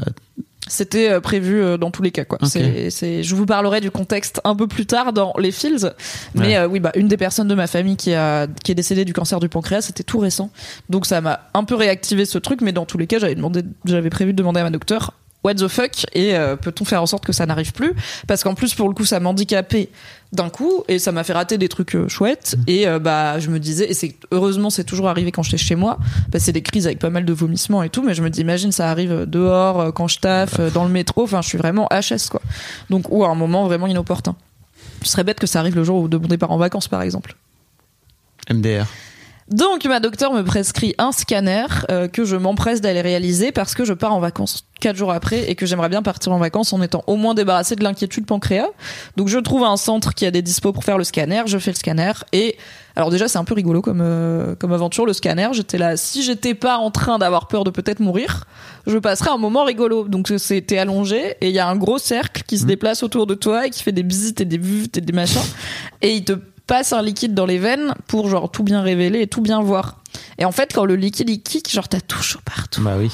Et c'est vraiment genre trop agréable. J'étais là, en vrai, je ferais ça pour le fun potentiellement. Genre, c'est pas un mau- mauvais moment à passer. Et surtout, la radiologue a regardé et m'a immé- immédiatement dit déjà, c'est pas votre pancréas. Votre pancréas, il va très bien, il est normal. J'étais là, ok, donc c'est pas urgent. On est rassuré, on va finir par trouver. Elle m'a dit, bah, vous avez peut-être un truc à la vésicule biliaire, mais c'est rien de concluant. Parlez-en à votre médecin, éventuellement refaites une écho, mais vous avez peut-être une petite inflammation de la vésicule biliaire qui pourrait expliquer, mais sinon, je sais pas trop. Je fais ok, je pars en vacances tranquille ce lundi, je sais que ce n'est rien d'urgent et je verrai ça avec mon médecin à mon retour. MDR. Je suis censée décoller lundi à 21h pour la belle ville de Budapest pour une semaine de vacances en amoureux, bien mérité ma foi. Et euh, je me réveille fringante comme pas permis, non, ce lundi-là, à l'heure merveilleuse, pas du tout de 5h12 du matin, avec une crise digestive. Donc je me dis, ah plaisir, ça va me flinguer ma journée. Et j'espère que ça va passer avant qu'on doive aller à l'aéroport. Mais bon, il est 5h du mat. On part de l'appart qu'à 16-17h, on a encore le temps de voir venir, donc je me dis, allez, serre les dents avec un peu de chance ça va passer. Ça ne passe pas. Ça ne passe pas du tout. C'est de pire en pire. J'ai vraiment très mal. Et je me dis c'est pas comme les autres fois et surtout je me dis bon autant prendre le taureau par les cornes ce coup-ci. Donc je réveille mon compagnon miskin à 8h du mat et je lui dis il faut appeler SOS médecin ça va vraiment pas. Il appelle SOS médecin il y a une ambulance qui vient aussi. Et euh, alors la dame d'SOS médecin elle me voit elle est là oulala oulala madame ça va pas je suis là no shit ça va pas. Elle me prend ma température parce qu'elle est persuadée que j'ai de la fièvre parce que je suis couvert de sueur et que j'ai la chair de poule et que je tremble. Mais non, je suis à 36, c'est juste la douleur qui me fait trembler. Donc elle m'a mis un antidouleur dans la fesse, ce qui était charmant de sa part. Et elle m'a envoyé aux urgences dans l'ambulance euh, avec du coup bah, probablement un calcul de la vésicule biliaire. Donc un petit agglomérat de plein de petites merdes qui s'est coincé dans un truc qui sert à à activer la production de bile et du coup bah ça coince, ça s'entasse, panique totale, le système digestif est KO, il comprend pas ce qui se passe, ça peut finir en empoisonnement parce que ta bile s'accumule et en jaunisse, en pancréatite, enfin bon, c'est à prendre au sérieux. Et en termes de sensations, les calculs sont considérés dans le top 3 des pires douleurs. Oui. Genre avec l'accouchement et je sais plus quoi, mais peut-être les coups de pied dans les parties euh, testiculaires, c'est pas impossible. C'est très possible. Euh, mais voilà, on est sur une douleur nausée. Quand la douleur existe, plus grand chose, ma foi, n'existe. Donc euh, je vais aux urgences avec mon compagnon, le pauvre, qui m'a fait un sac à dos en panique, comme il a pu, qui a très peur pour moi et tout, mais qui a super bien géré. Je l'aime, il est top. Et euh, aux urgences, on me fait divers examens et on m'informe que, en effet, c'est ça. Moi, ça me rassure parce que je me dis, ok, c'est que ça. Ça va, je sais ce que c'est, ils vont l'enlever. J'ai trois, quatre potes à qui c'est déjà arrivé qui ont plus de vésicule biliaire. Je vais pas mourir, c'est top. Euh, et je dois dire que j'avais peur. J'ai peur de l'hôpital en général. Enfin, j'aime pas l'hôpital. Je suis pas bien. euh, je suis pas à l'aise avec l'hôpital parce que ça sent la maladie et les médicaments. Et t'as un langage hôpital, tu sais, t'as un phrasé à la fois compatissant et loin et distant des médecins parce que bah ils voient un milliard de gens, ils peuvent pas s'attacher aux gens sinon ils deviennent fous. Un peu comme les flics quand ils te parlent et qui disent un individu euh, s'est mis sur le côté et t'es là mais qui dit individu dans la vie tu vois les les médecins urgentistes et tout enfin à l'hôpital ils ont une façon de te parler où tu sens qu'ils veulent être sympas mais que bon on évacue quoi on peut pas prendre tout ça très au sérieux non plus et puis l'hôpital public étant euh, exsangue j'avais un peu peur euh, de d'être sur un brancard dans un couloir avec 12 autres pélos pendant toute la journée de tomber sur des médecins épuisés voire euh, maltraitants parce que épuisés. Enfin je sais pas quand mon mec il m'a dit est-ce que SOS médecin vient ou est-ce que j'appelle les urgences pour que tu ailles à l'hôpital j'étais là en vrai si je peux ne pas aller à l'hôpital c'est bien la dame d'SOS médecin, elle m'a dit vous allez aller à l'hôpital, madame, c'est vraiment immédiat. Donc bon, au final, ça s'est très bien passé. Big up aux urgences de l'hôpital Saint-Louis à Paris et à la clinique des Peupliers, qui m'ont toutes les deux très bien reçu, très bien traité, tout bien expliqué. Ma douleur a vraiment été prise au sérieux et tout. Et j'ai été opérée le lendemain par une super chirurgienne. Et me voilà plus légère d'un organe, libérée a priori de ces crises euh, digestives, tant mieux, euh, avec aucune restriction alimentaire, si je peux me permettre, ce qui m'a permis de faire un buff Wellington, comme nous le sachons, et simplement deux, trois petites cicatrices sur le ventre, euh, par lequel les outils de la médecine moderne ont pu Incroyable. m'enlever un organe entier par des petits trous. Je suis là. J'ai un peu envie de regarder une vidéo pour voir comment ils font, et en même temps, je me dis non, j'ai pas envie de regarder une vidéo d'opération de gens, mais je suis un peu genre. What? Ah, ça y est, tu vas commencer à faire ça? Non, non, je suis pas. Non. Bah, J'ai grandi avec dit, Urgence un peu. Tu sais, c'était ma première série que je suivais, c'était Ouais. Urgence et le caméléon. Non, je pense pas que je vais googler euh, opération de la vésicule biliaire. Mais je pense que je vais lui demander euh, deux, trois. J'ai un rendez-vous post-opératoire un mois après, donc euh, dans trois semaines pour être sûr que tout cicatrise bien. Je pense que je vais lui demander pas des images, mais de m'expliquer genre concrètement comment ça se passe quand vous sortez le. Tu vois, j'ai des images mentales que je vous épargne. Mais je me dis que ma chirurgienne, ça devrait pas trop la. C'est son métier de Oui. mettre des caméras et des scalpels dans les gens. Et voilà, euh, peut-être qu'elle saluera ma curiosité euh, médicale. Peut-être même qu'il y a une vidéo de ta propre, euh, de ton Ah, propre ça, je veux pas. Est-ce que t'as une vidéo de ta coloscopie Euh, non, j'ai des photos. Mais après, tu vois, maintenant, j'ai envie que cet, Ouais. épi- J'ai cet fait- épisode s'intitule J'ai des photos de ma coloscopie, mais tu vas encore me dire on n'aura jamais d'annonceur si on prend Non, tes titres, alors, Mimi. c'est pas.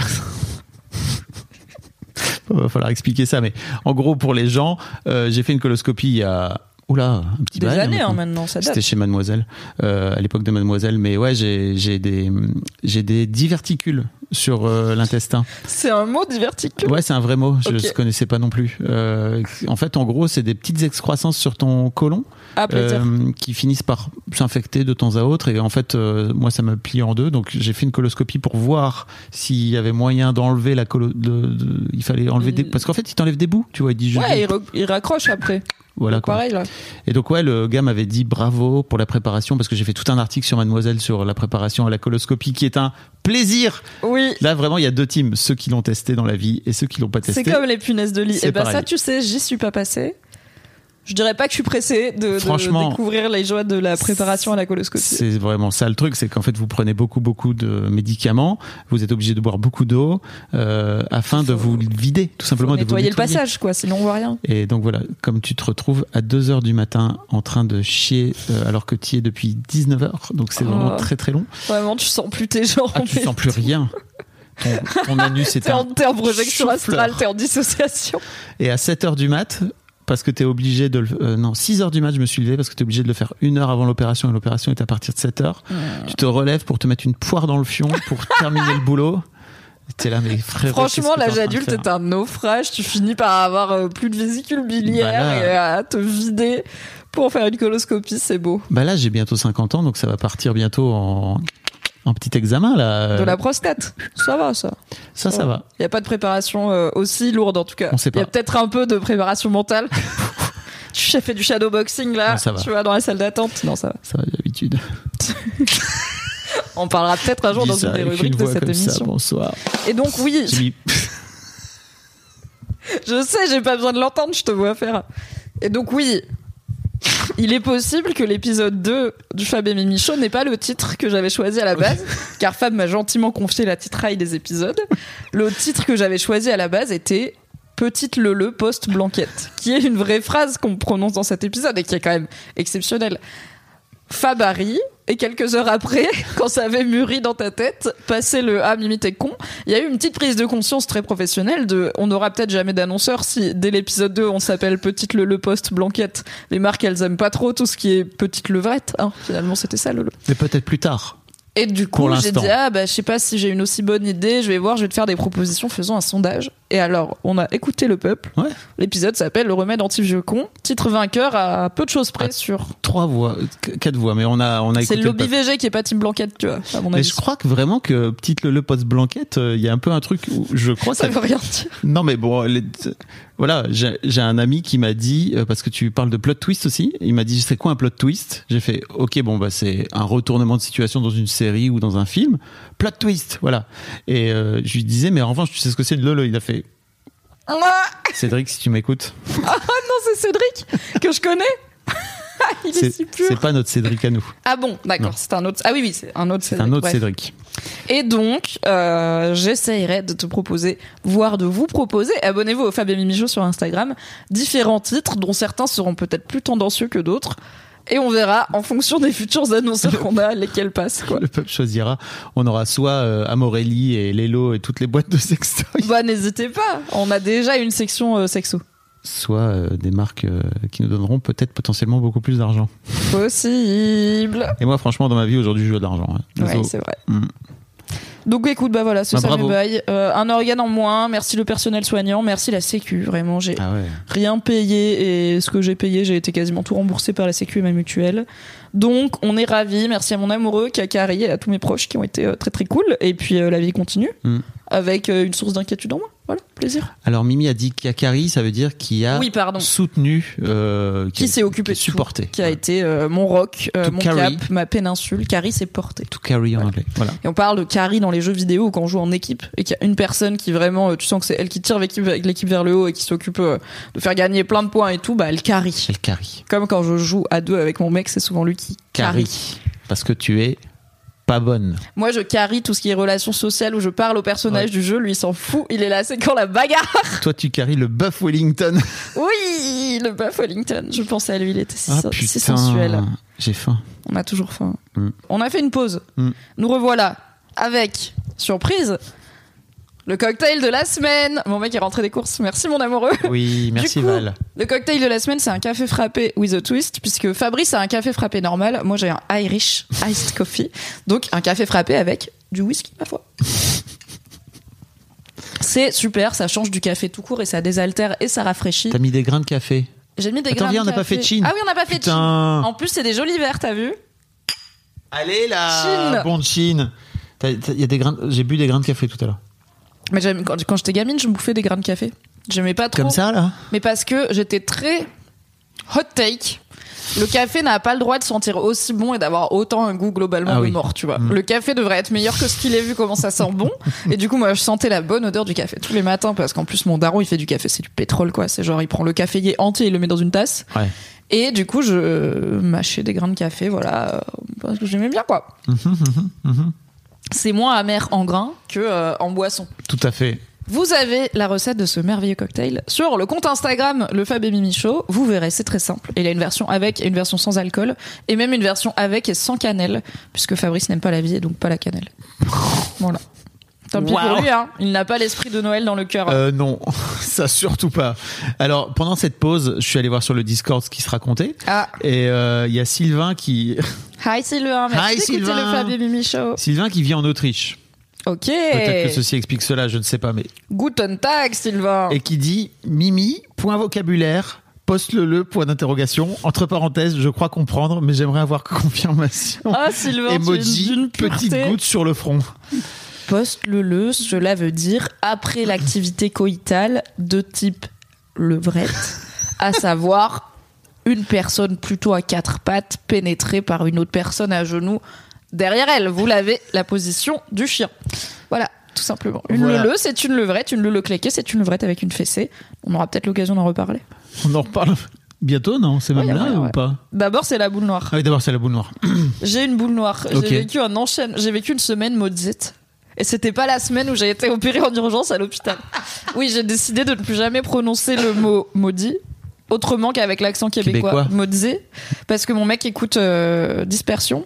C'est ça, je crois, qui est un podcast euh, québécois qui parle de trucs surnaturels, paranormal, Ok. euh, euh, crime et tout. Et donc, euh, quand il cuisine, parfois, il le met sur l'enceinte et j'ai des délicieux accents chantants qui parlent de choses maudites. Donc, j'ai vécu une semaine maudite. Euh, qui n'était pas la semaine où j'ai été opérée, mais la semaine suivante, puisque j'ai été opérée un mardi et le lundi d'après, je devais donner cours toute la semaine Ah oui. à des étudiants et étudiantes de dernière année euh, en communication et journalisme. Trop dur de travailler, ouais. Trop dur euh, pendant mais faut se lever le matin et tout je te je te ferai dire j'ai pas quitté mon travail pour mettre un réveil à 6h30 du matin quand le soleil il est pas levé mon gâté j'étais là mais on fait ça dans la vie On est incroyable bien d'accord que ça a été très vite entre le moment où le soleil se lève à 6 heures du matin et le moment où le soleil n'est pas du tout levé encore à 8 heures. quand Mimi est dans le Qu'est-ce qui s'est passé là? It's cold l'hiver le changement d'heure tout ça Mais non, en même temps, on- enfin bref, il fait 25 degrés Bref. dehors donc. oui j'ai pas dit le changement de météo putain j'ai envie de paramétrer d'autres bruits sur les autres boutons on va Il y en a d'autres. Ah, on pourra mettre d'autres bruits, super. Donc, euh, je devais donner cours six jours après mon opération. Déjà, ma chirurgienne m'a dit, en vrai, d'habitude, moi, ce que je fais, c'est que je vous, si vous- je vous arrête pour cette semaine et la prochaine. Ah oui. Mais si vous cicatrisez bien, il y a plein de gens qui sont sur pied assez vite, c'est possible. Mais voilà, vous avez un arrêt de travail au cas où. Donc moi, j'ai écrit, je devais donner cours avec un autre prof. On se partageait la semaine de cours parce qu'il y avait quand même 72 élèves. Et euh, j'avais une discussion avec cet autre prof et le directeur pédagogique qui gère euh, tout ce master et qui euh, a co-créé le cours avec nous et qui devait être là les deux derniers jours, notamment pour l'évaluation. Tu donnes des cours dans une école de journalisme. Tout à fait. hein, où je devais apprendre, attends, l'arnaque, l'ai appris à mes élèves à faire un live.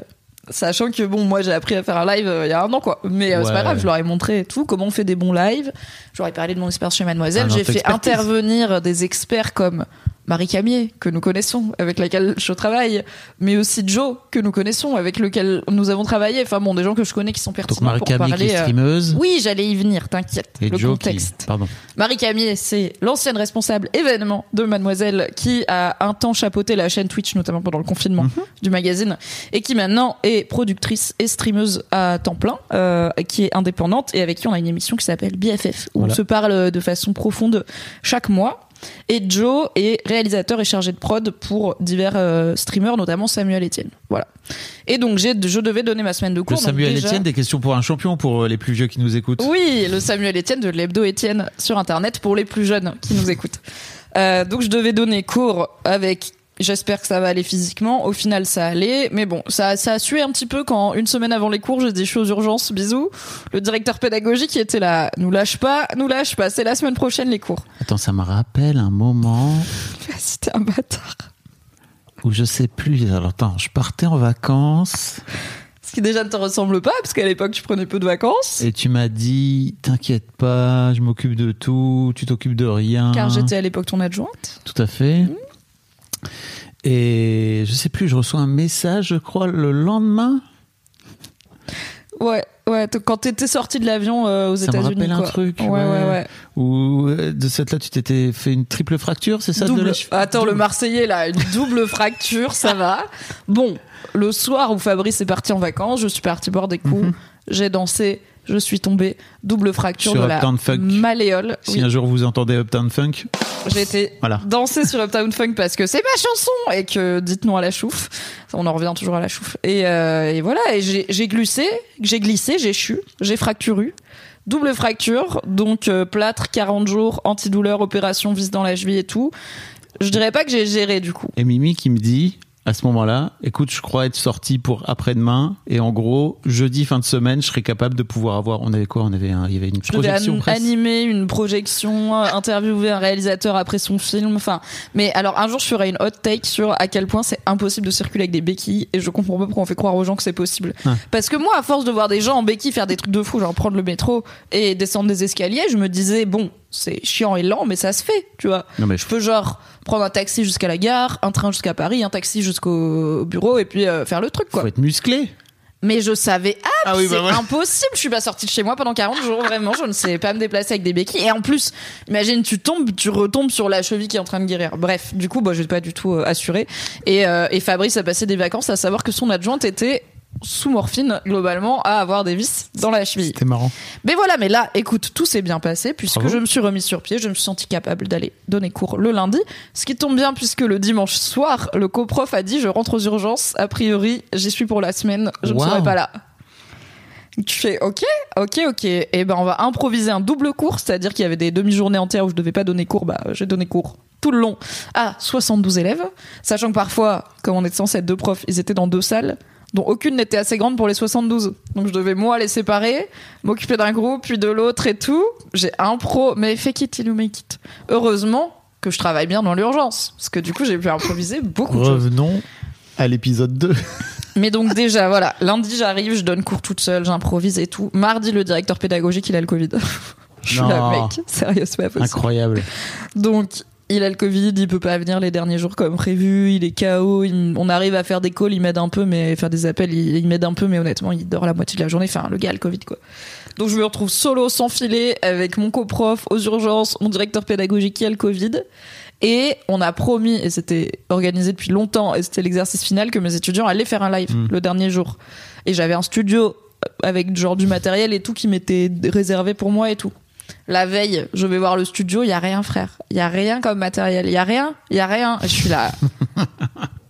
Mais je peux pas genre faire un live avec rien, genre je peux me débrouiller un peu avec mon téléphone et mon ordinateur, mais il y a quand même besoin d'un minimum de micro et tout. Et puis je sais pas, je devrais pas avoir à trimballer mon matos personnel, tu vois, genre il y a un truc qui a été mal compris quelque part. Le problème c'est que c'est 15 heures, qu'évidemment tous les responsables de ça, ils sont là que le matin, ou aujourd'hui il est en télétravail, ça. machin. L'administration de l'école. Et c'est pas ma faute si je suis pas allée avant, c'est parce qu'ils m'ont mis sur trois campus différents, où du coup j'étais pas au même campus les autres jours pour aller voir le studio, j'étais genre littéralement l'autre bout de Paris. Bref, je suis très contente de travailler pour Source de Pub, il n'y a pas de problème, mais quand je vous dis la semaine a été modisée, donc la veille des lives, je me rends compte, il n'y a pas, donc je suis là, ben, je laisse un message au directeur pédagogique qui est Covidé, je lui dis là, je suis un peu à court d'improvisation, et cette nuit, je dors hyper mal, je suis KO par mes effets et par les trucs de, de cicatrisation, etc. quand même, parce que j'avais quand même des, des antidouleurs et tout quoi j'ai quand même été opérée et je dors hyper mal je me lève je suis dead je suis là tu sais quoi je peux pas genre je je peux je suis même pas sûre d'arriver à faire l'heure de métro qui me sépare de là-bas encore moins d'arriver à gérer 72 élèves toute la journée Oui. euh, dans mon état pour leur faire faire un truc qui techniquement ils ne peuvent pas faire. Donc j'ai dit bon, ok, j'ai un arrêt maladie. Je reste dormir. Ce dernier jour est annulé. J'ai prévenu le directeur pédagogique qui était là. D'accord. C'est Mercure en rétrograde, non? Ah, c'est Mercure, ça rétrograde de tous les côtés. Là, c'est pas possible, hein, ça rétropédale. Et on a réussi à recaler une date d'examen pour quand même qu'ils puissent faire leur live plus tard. Donc je suis là. En plus, tout est bien qui Bah finit bien. Mais alors, l'enchaînement de la semaine, Mozit. j'ai rarement autant dormi que vendredi. Vraiment, j'étais à un niveau d'épuisement. Le mardi, je me suis couchée à 22h. J'étais vraiment genre, j'ai donné cours le lundi, le mardi à 22h, j'étais au lit. C'est vraiment trop fatigant. Force aux profs, je sais pas comment vous faites, je trouve ça épuisant de devoir tenir l'attention de tout le monde et tout machin. Plus certes le fait que j'étais en convalescence, mais en vrai, je trouve toujours ça épuisant de donner cours. Même quand on m'a pas retiré un organe. Donc voilà, ma boule noire, c'était la galère. Et en même temps, je m'en suis sortie. Juste, des fois, quand ça veut pas, ça veut pas. Bah ouais. faut, faut abandonner. Le karma, il a dit non. Plus tard. Eh ben, on fera plus tard. Est-ce que ça va changer quoi que ce soit? Bah, je me dis que moi, dans ma vie, tu vois, j'ai pas de souvenir de ah oui, cet examen qui avait été repoussé de deux mois quand j'étais à la fac, c'est vraiment mon trauma originel, tu vois. Je pense que ça ira. Les élèves, ça ira, à mon avis. Ils s'en sortiront. Big up si vous passez par là. Je vous kiffe, c'était cool de travailler avec vous. On se revoit vite pour votre examen. Elle m'appelle madame et tout. Bah ouais, normal qu'il t'appelle madame. Madame Myriam, des fois. Madame Myriam. Putain.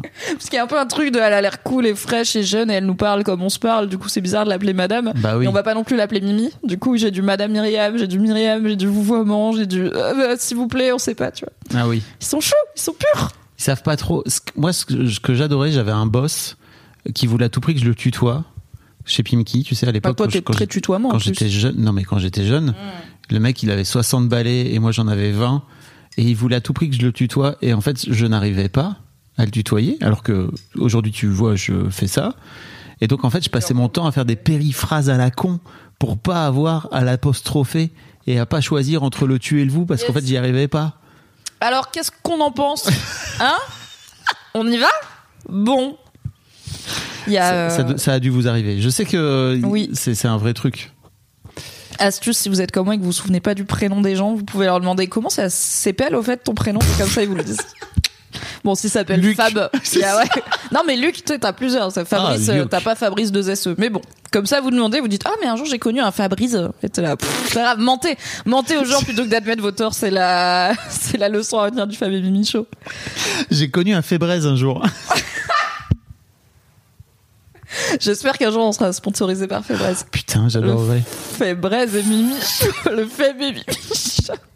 Je le garde pour le PDF qu'on leur enverra pour les convaincre. Est-ce que c'est le moment Mars et Vénus Ouais, Ou est-ce que le- tu avais une boule noire Non, non, moi j'ai pas de boule noire. Moi, ma vie c'est juste des punaises de lit. Donc si tu veux, c'est une grosse boule noire. Voilà, Ah ouais, j'en ai ouais. déjà parlé. C'est plein de petites boules rouges qui font une très grosse boule noire. Exactement.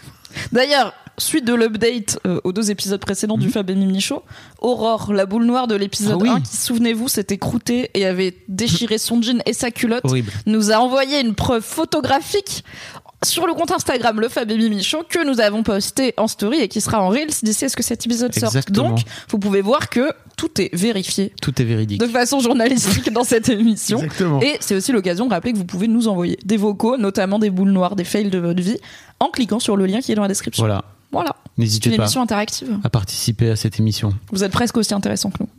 C'est quoi ton Mars et. Vénus Bah, en fait, euh, mon- À part que je suis la pire personne. oui, c'est ça. C'est que vraiment, j'étais la putain meuf. T'es vraiment en train de dire ça, premier Doug. Alors, ouais, j'ai un moment Mars et Vénus euh, qui me trigger un peu. Pour rappel, Mars et Vénus, c'est là, si jamais Oui. c'est votre premier épisode, c'est la rubrique dans laquelle, puisque les hommes viendraient de Mars et les femmes de Vénus, selon certains penseurs, j'insiste sur heure, de l'égalité, nous avons décidé de nommer ainsi cette rubrique qui vise à parler de c'est quoi être un homme, c'est quoi être une femme, c'est quoi être un homme hétéro, c'est quoi être une femme hétéro, dans ce drôle de monde où c'est pas si anodin d'être un homme ou une Voilà. femme. Du coup, qu'est-ce qui se passe chez Mars, chez Mars et Vénus qui se- ne sont pas en rétrograde? Eh bien, écoute, chez Mars et Vénus qui ne sont pas en rétrograde, en fait, euh, je suis donc sur les applis de rencontre et il y a une appli de rencontre qu'on connaît très bien toi et moi qui s'appelle OkCupid, C'est mon appli préférée. dans laquelle il y a plein plein de questions auxquelles vous pouvez répondre. Et comme je suis à peu près zinzin, euh, j'ai dû répondre à peu près 700 questions. C'est pour ça que c'est mon appli préférée. On peut écrire beaucoup et dire plein de trucs. Oui. Et répondre à plein de questions pour voir un petit peu euh, nos valeurs, notre vision de la vie, tout ça. C'est très, très large. quoi. Et en fait, fait, tu as aussi le, la possibilité de pondérer des questions. C'est-à-dire que tu peux dire quelle question est plus importante pour toi. Euh, par exemple, c'est super important pour toi si tu as 14 chiens, de dire que c'est important euh, d'aimer les chiens, tu vois. Et que, en vrai, si t'en as rien à foutre de regarder des télé, des séries télé, tu dis, moi, ça m'intéresse pas, genre, euh, c'est pas du tout. Et donc, ça te permet de pouvoir avoir à la fin un score avec la personne. Et Oui, tu peux même dire à l'appli, ne me montre pas les gens qui ne répondent pas comme moi. Donc, Oui. par exemple, bon, les chiens, voilà. Mais il y a des questions de type, pensez-vous qu'il y a des races supérieures aux autres? Donc, moi, j'ai mis non. Et merci de ne pas me montrer les gens qui aient répondu oui, des races d'humains, pas des races de chiens, évidemment. C'est une appli américaine. Donc, c'est un peu les concepts, Oui. ratio. Ou euh, pensez-vous euh, que l'avortement devrait être légal? J'ai mis oui. Et merci de ne pas me montrer les gens qui ont répondu non, car je ne veux pas les swipe ni à droite ni à gauche. Je Écoute, préférais ne pas les croiser. Je savais pas ça parce que ça va peut-être permettre de me permettre de pouvoir euh, répondre à cette question. C'est que euh, il y a une question. Pensez-vous que la jalousie est saine au sein de votre couple? Ah yes. Et franchement, 100% des personnes qui ont mis oui, elles sont cheloues, d'accord Vraiment. Et euh, en fait, je n'arrive pas à comprendre comment tu peux croire et comment tu peux penser que la jalousie au sein d'un couple, c'est cool. Et tu vois, euh, je, je, je ne vais pas filtrer les gens parce qu'il y a notamment une femme avec qui j'ai un peu parlé et tout. Et en fait, j'ai compris pourquoi elle pensait ça. C'est quand je lui ai dit, mais Vraiment, tu crois vraiment que la jalousie, elle, m'a dit, ouais, c'est bien une fois, un peu de temps en temps, comme ça et tout. Et en fait, je me suis rendu compte qu'elle était ultra possessive et ultra insecure. Et donc, en fait, c'était une des façons comme une autre de pouvoir mettre la main sur, euh, sur la personne. Et en fait, euh, je ne, je ne pige pas ce truc de la jalousie, c'est sain. C'est un truc, je crois qu'un peu la pop culture nous a appris aussi, hein, au fil de l'eau, de. C'est important de. de C'est un une preuve d'amour. Voilà, c'est une preuve qu'on tient à toi. C'est une preuve qu'on veut pas que tu sois quelqu'un d'autre ou que on veut pas que tu nous remplaces. En tout cas, c'est présenté comme ça. hein. Ouais. Pas du tout aligné euh, cette team. avec euh, cette team-là, mais c'est montrer surtout la jalousie euh, dans un couple hétéro d'un homme qui est possessif envers sa femme. Il y a un côté de euh, ma femme, c'est ma femme à moi, tu vois. Et c'est montré, oui, souvent. Heureusement, on en revient un peu, mais comme positif Ouais. et valorisant pour la femme, quoi. Et pour, il y a des femmes qui partent du principe que c'est valorisant pour elles, quoi. Ah oui, et qui réclament même Qui parfois. réclament. euh, bah attends, il y a tel gars qui m'a dragué et toi tu vas rien faire. Tu vois, typiquement, bah qu'est-ce qu'il est censé faire euh, Mec qui t'a dragué, dis-lui oui ou non. Euh, T'es une grande personne. Te pisser sur les, sur les pompes pour Oui, euh, voilà. marquer mon territoire, quel est le point, quoi. Donc, euh, et ouais, vraiment, en fait, euh, ça fait quelques semaines que je, que j'ai mis, en fait, que cette question était importante pour moi, parce qu'en fait, je veux vraiment qu'elle vienne pondérer. Et de ce fait-là aussi, elle ressort, parce que quand vous avez répondu comme moi à 3000 questions, bah, ça peut être, euh, c'est- noyé, quoi. Et quand vous dites que c'est important pour vous, en fait, elle ressort en premier. Ça permet de pouvoir voir les gens qui sont pas d'accord avec vous et les questions avec lesquelles vous n'êtes pas d'accord Yes. en prums. Je, je ne comprends pas. Voilà, c'est un truc qui me- je, je n'ai jamais pigé. Et tu vois, j'en parlais à j'en parlais à une, à une autre fille avec qui je discutais et elle me disait mais euh, mais toi t'es pas jaloux mais ça veut dire que t'es pas vraiment amoureux quoi. Oui, c'est ça. Quoi. Bah voilà, elle a, elle a dit les termes. hein. Elle a verbalisé ce que beaucoup de gens pensent plus ou moins consciemment, qui est que la jalousie est une manifestation, en tout cas, de l'amour, de la peur qu'on a de perdre la personne. Euh, je pense que c'est surtout une manifestation de ses propres insécurités. Et c'est vraiment pas. En fait, je veux pas que les gens qui regardent qui, ou qui écoutent, qui sont peut-être eux dans, jaloux Mhm. euh, ou jalouses, se disent ah bah super, euh, l'émission elle dit que je suis une mauvaise personne. Je, je suis vachement en empathie parce que pour moi la jalousie c'est beaucoup de peur C'est dur. et c'est de la parano totale. Mhm. Enfin, c'est en fait si tu penses pas que la personne que t'aimes peut évoluer dans le monde sans soit te tromper, soit trouver mieux que toi, bah qu'est-ce que ça dit de comment tu te regardes toi et comment tu envisages l'amour que cette personne te porte? Genre l'idée c'est que si t'as confiance en quelqu'un et que t'es avec, bah cette personne peut évoluer dans le monde et Oui. ne pas trahir les engagements qu'elle a tenus envers toi. Donc je suis vraiment en empathie pour avoir connu des, des, des gens, notamment des, des filles euh, jalouses, de par rapport à leur mec et tout.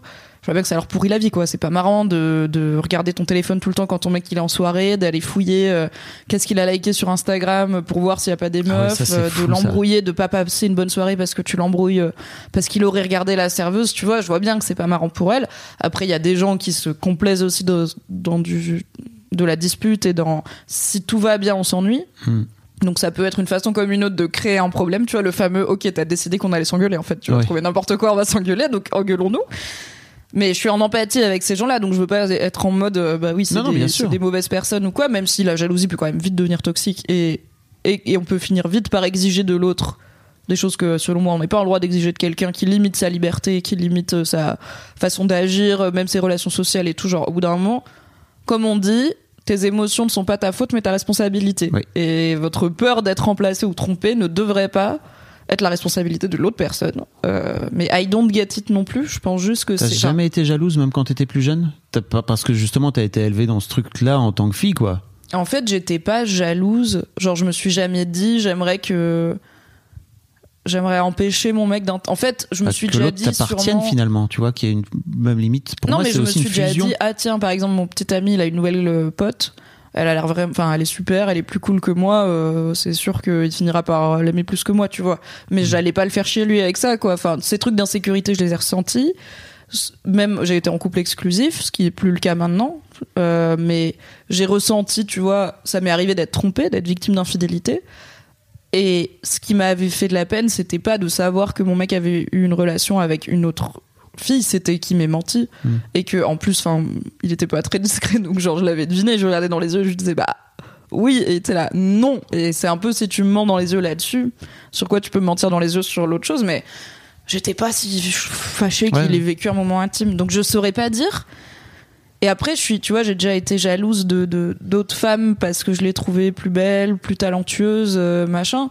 Mais cette jalousie, c'était plutôt une dévalorisation de moi-même Mhm. que leur souhaiter du mal ou souhaiter qu'elles ratent ou que elles aient moins de succès ou qu'elles souffrent, tu vois, ou les empêcher de faire des trucs. Donc non, je, pense- je pense sincèrement qu'il y a une forme de jalousie, la jalousie très hétéronormée et tout, que je pense pas avoir déjà ressenti. Mhm. Et honnêtement, ça donne pas envie. Donc Bah, j'espère, enfin, j'ai pas hâte si je, je pense. Je sais pas si ça peut t'arriver, tu vois, genre tu peux devenir jaloux si tu l'as jamais été. Je sais pas si je peux devenir jalouse un jour, mais euh, Mais Je, je, sais Je pas, sais pas. je sais pas non plus parce on vous que tiendra au courant si ça arrive. hein. si ça vous est déjà arrivé, n'hésitez pas à venir nous le dire dans les commentaires ou sur le Oui. Discord, hein, n'est-ce pas, ou nous envoyer un petit vocal aussi pour nous dire si vous aviez pas du tout. euh, Tu vois, pour moi, il y a peut-être un truc où à un moment donné, tu tombes, quel- tu tombes sur quelqu'un dont t'es de fou amoureux, et en fait, tu te dis en fait cette personne, j'ai peur de la perdre, et j'ai surtout pas envie de la perdre, donc tu finis par devenir, je sais pas, peut-être possessif, tu vois, je sais pas. Peut-être où je me dis, tu vois, si t'es avec une personne, je sais pas, qui est euh, hyper cool et populaire et dans un avec un entourage très, je sais pas, snob ou quoi, et qui te fait bien sentir que toi t'es pas bienvenu. Mais du coup, c'est pas vraiment de la jalousie, c'est juste que tu te sens rejeté Mhm. et pas assez bien pour la personne. Mais c'est aussi, tu vois, genre la jalousie est-elle saine tout court? Je suis pas sûre. Je me dis que dans certains cas, peut-être c'est un moteur. Il y a des gens qui vont être jaloux de quelqu'un qui est plus fort qu'eux et qui vont s'améliorer pour, euh, tu vois, en mode whiplash. euh, c'est plutôt en mode, film sur la batterie là. c'est plutôt la compète là pour le coup. Mais voilà, du coup, Mm. pour moi, c'est plutôt de la compétition. Honnêtement, je, je pense pas que la jalousie qui est vouloir que quelqu'un est pas mieux que nous, finalement, c'est ça? Je sais même pas comment définir exactement la jalousie, tu vois. Pour moi, la jalousie, c'est je n'ai pas envie que la personne avec qui je suis en couple, parce que pour moi, c'est on le met sous Oui, là, on parle de jalousie dans le couple hétéro, ouais. euh, ou dans le couple tout court, mais bon. puisse euh, avoir quelqu'un d'autre, ou en tout cas, je, je me sens dévalorisé s'il passe du temps avec euh, quelqu'un d'autre du même sexe que moi, ou euh, et euh, il y a un truc aussi où bah tu m'appartiens quoi, tu es à moi. Ouais, et j'ai besoin de savoir que je suis la personne et la femme notamment la plus importante pour toi.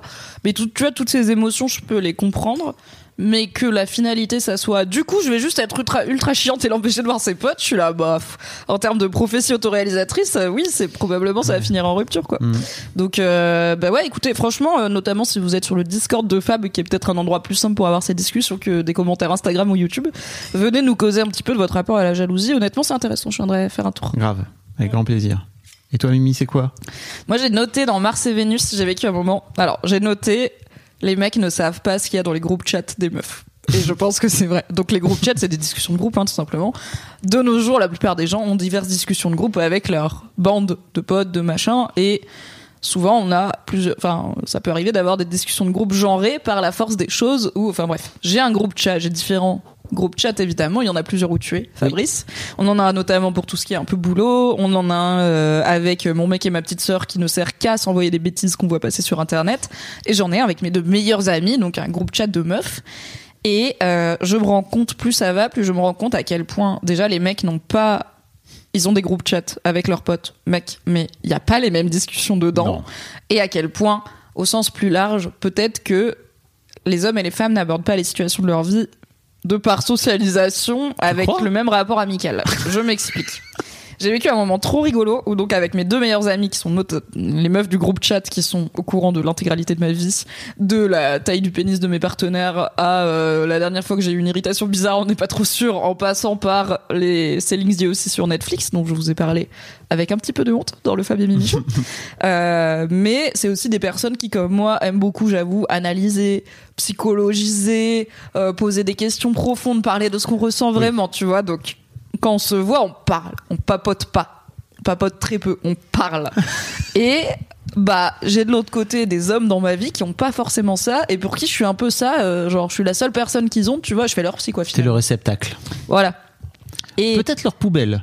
non pas à ce quand même. tu te Si, laisses- si je me sentais poubelle, pas- on aurait des discussions. Tu te laisses pas faire. Oui. Ok. Et, et c'est donnant-donnant aussi. C'est cool, il y a une réciprocité, quoi. Bref. Et j'ai mélangé ces deux mondes, puisque j'avais un de mes copains mec qui avait euh, un problème de cœur, genre vraiment qui, euh, un problème avec une fille. Et il s'est retrouvé en soirée chez moi avec un autre pote mec, donc les deux mecs, et mes deux meilleurs amis.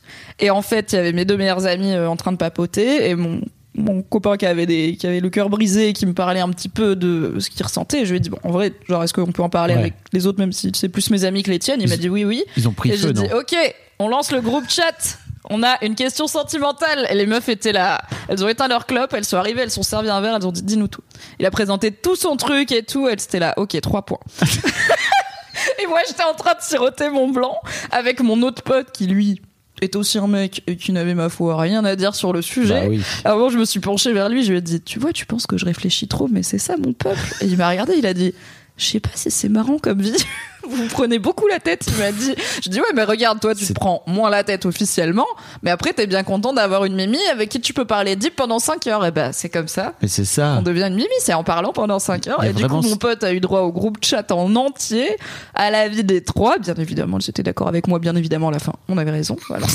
Mais qu'est-ce- non. Conclusion. On avait Bah, raison. En gros, euh, il stressait parce qu'une fille qui lui avait déjà euh, euh, signifié qu'elle voulait pas sortir avec lui, en gros. Ouais. Euh, du coup, bah, il s'était perdu de vue parce que lui, il était, il avait, il arrivait pas à être ami avec elle parce qu'il était Mm. trop triste. Cette fille l'a recontacté après des mois sans nouvelles. Et du coup, euh, il était en panique de, euh, est-ce que parce qu'il était là, est-ce qu'elle est sincère, est-ce qu'elle a pitié, est-ce que euh, Oh là là. elle l'a fait parce qu'elle était bourrée, elle regrette et tout. Enfin, tu vois.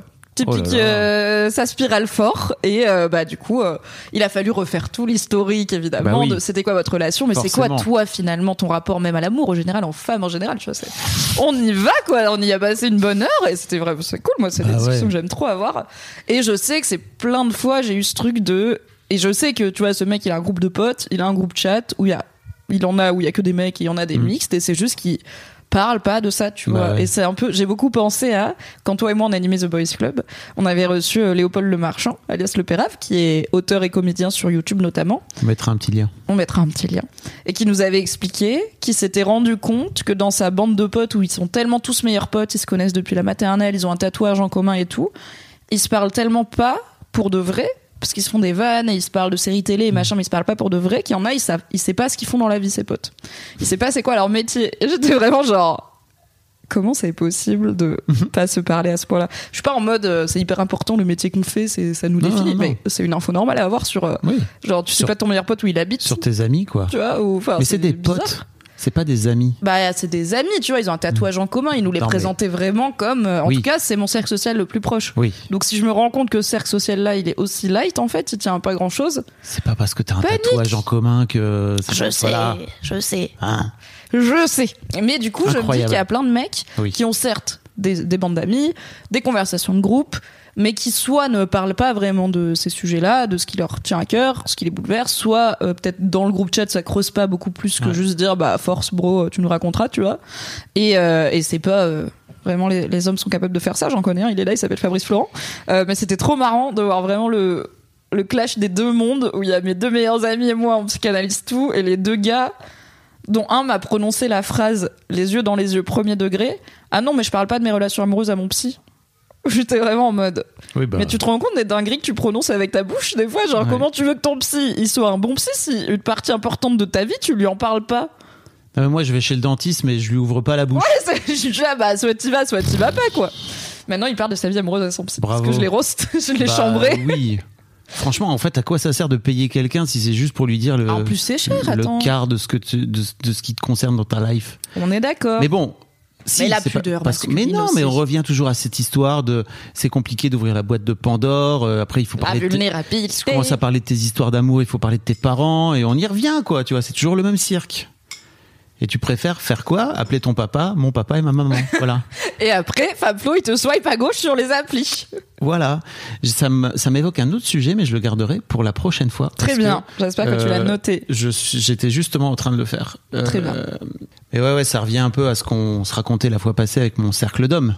Oui. euh, où ah bah ces gars-là, ils sont pas en cercle d'hommes. hein. C'est ça. Et en fait, en vrai, si tu leur proposes à tes potes là, on, je- si, si tu veux, la prochaine fois, ce qu'on fait, c'est que je leur propose qu'on fasse un petit cercle ici, là.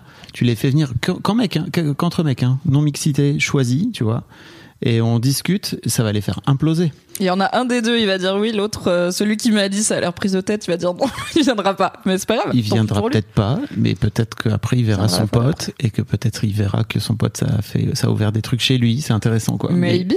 Bah oui, c'est sûr. C'est les fameux hommes. Ce qu'il faut qu'ils qu'ils apprennent à faire, en fait, c'est à se laisser pénétrer. Tout à fait. Comme nous l'a appris Panayotis Pasco. Tout à fait. C'est le moment reco?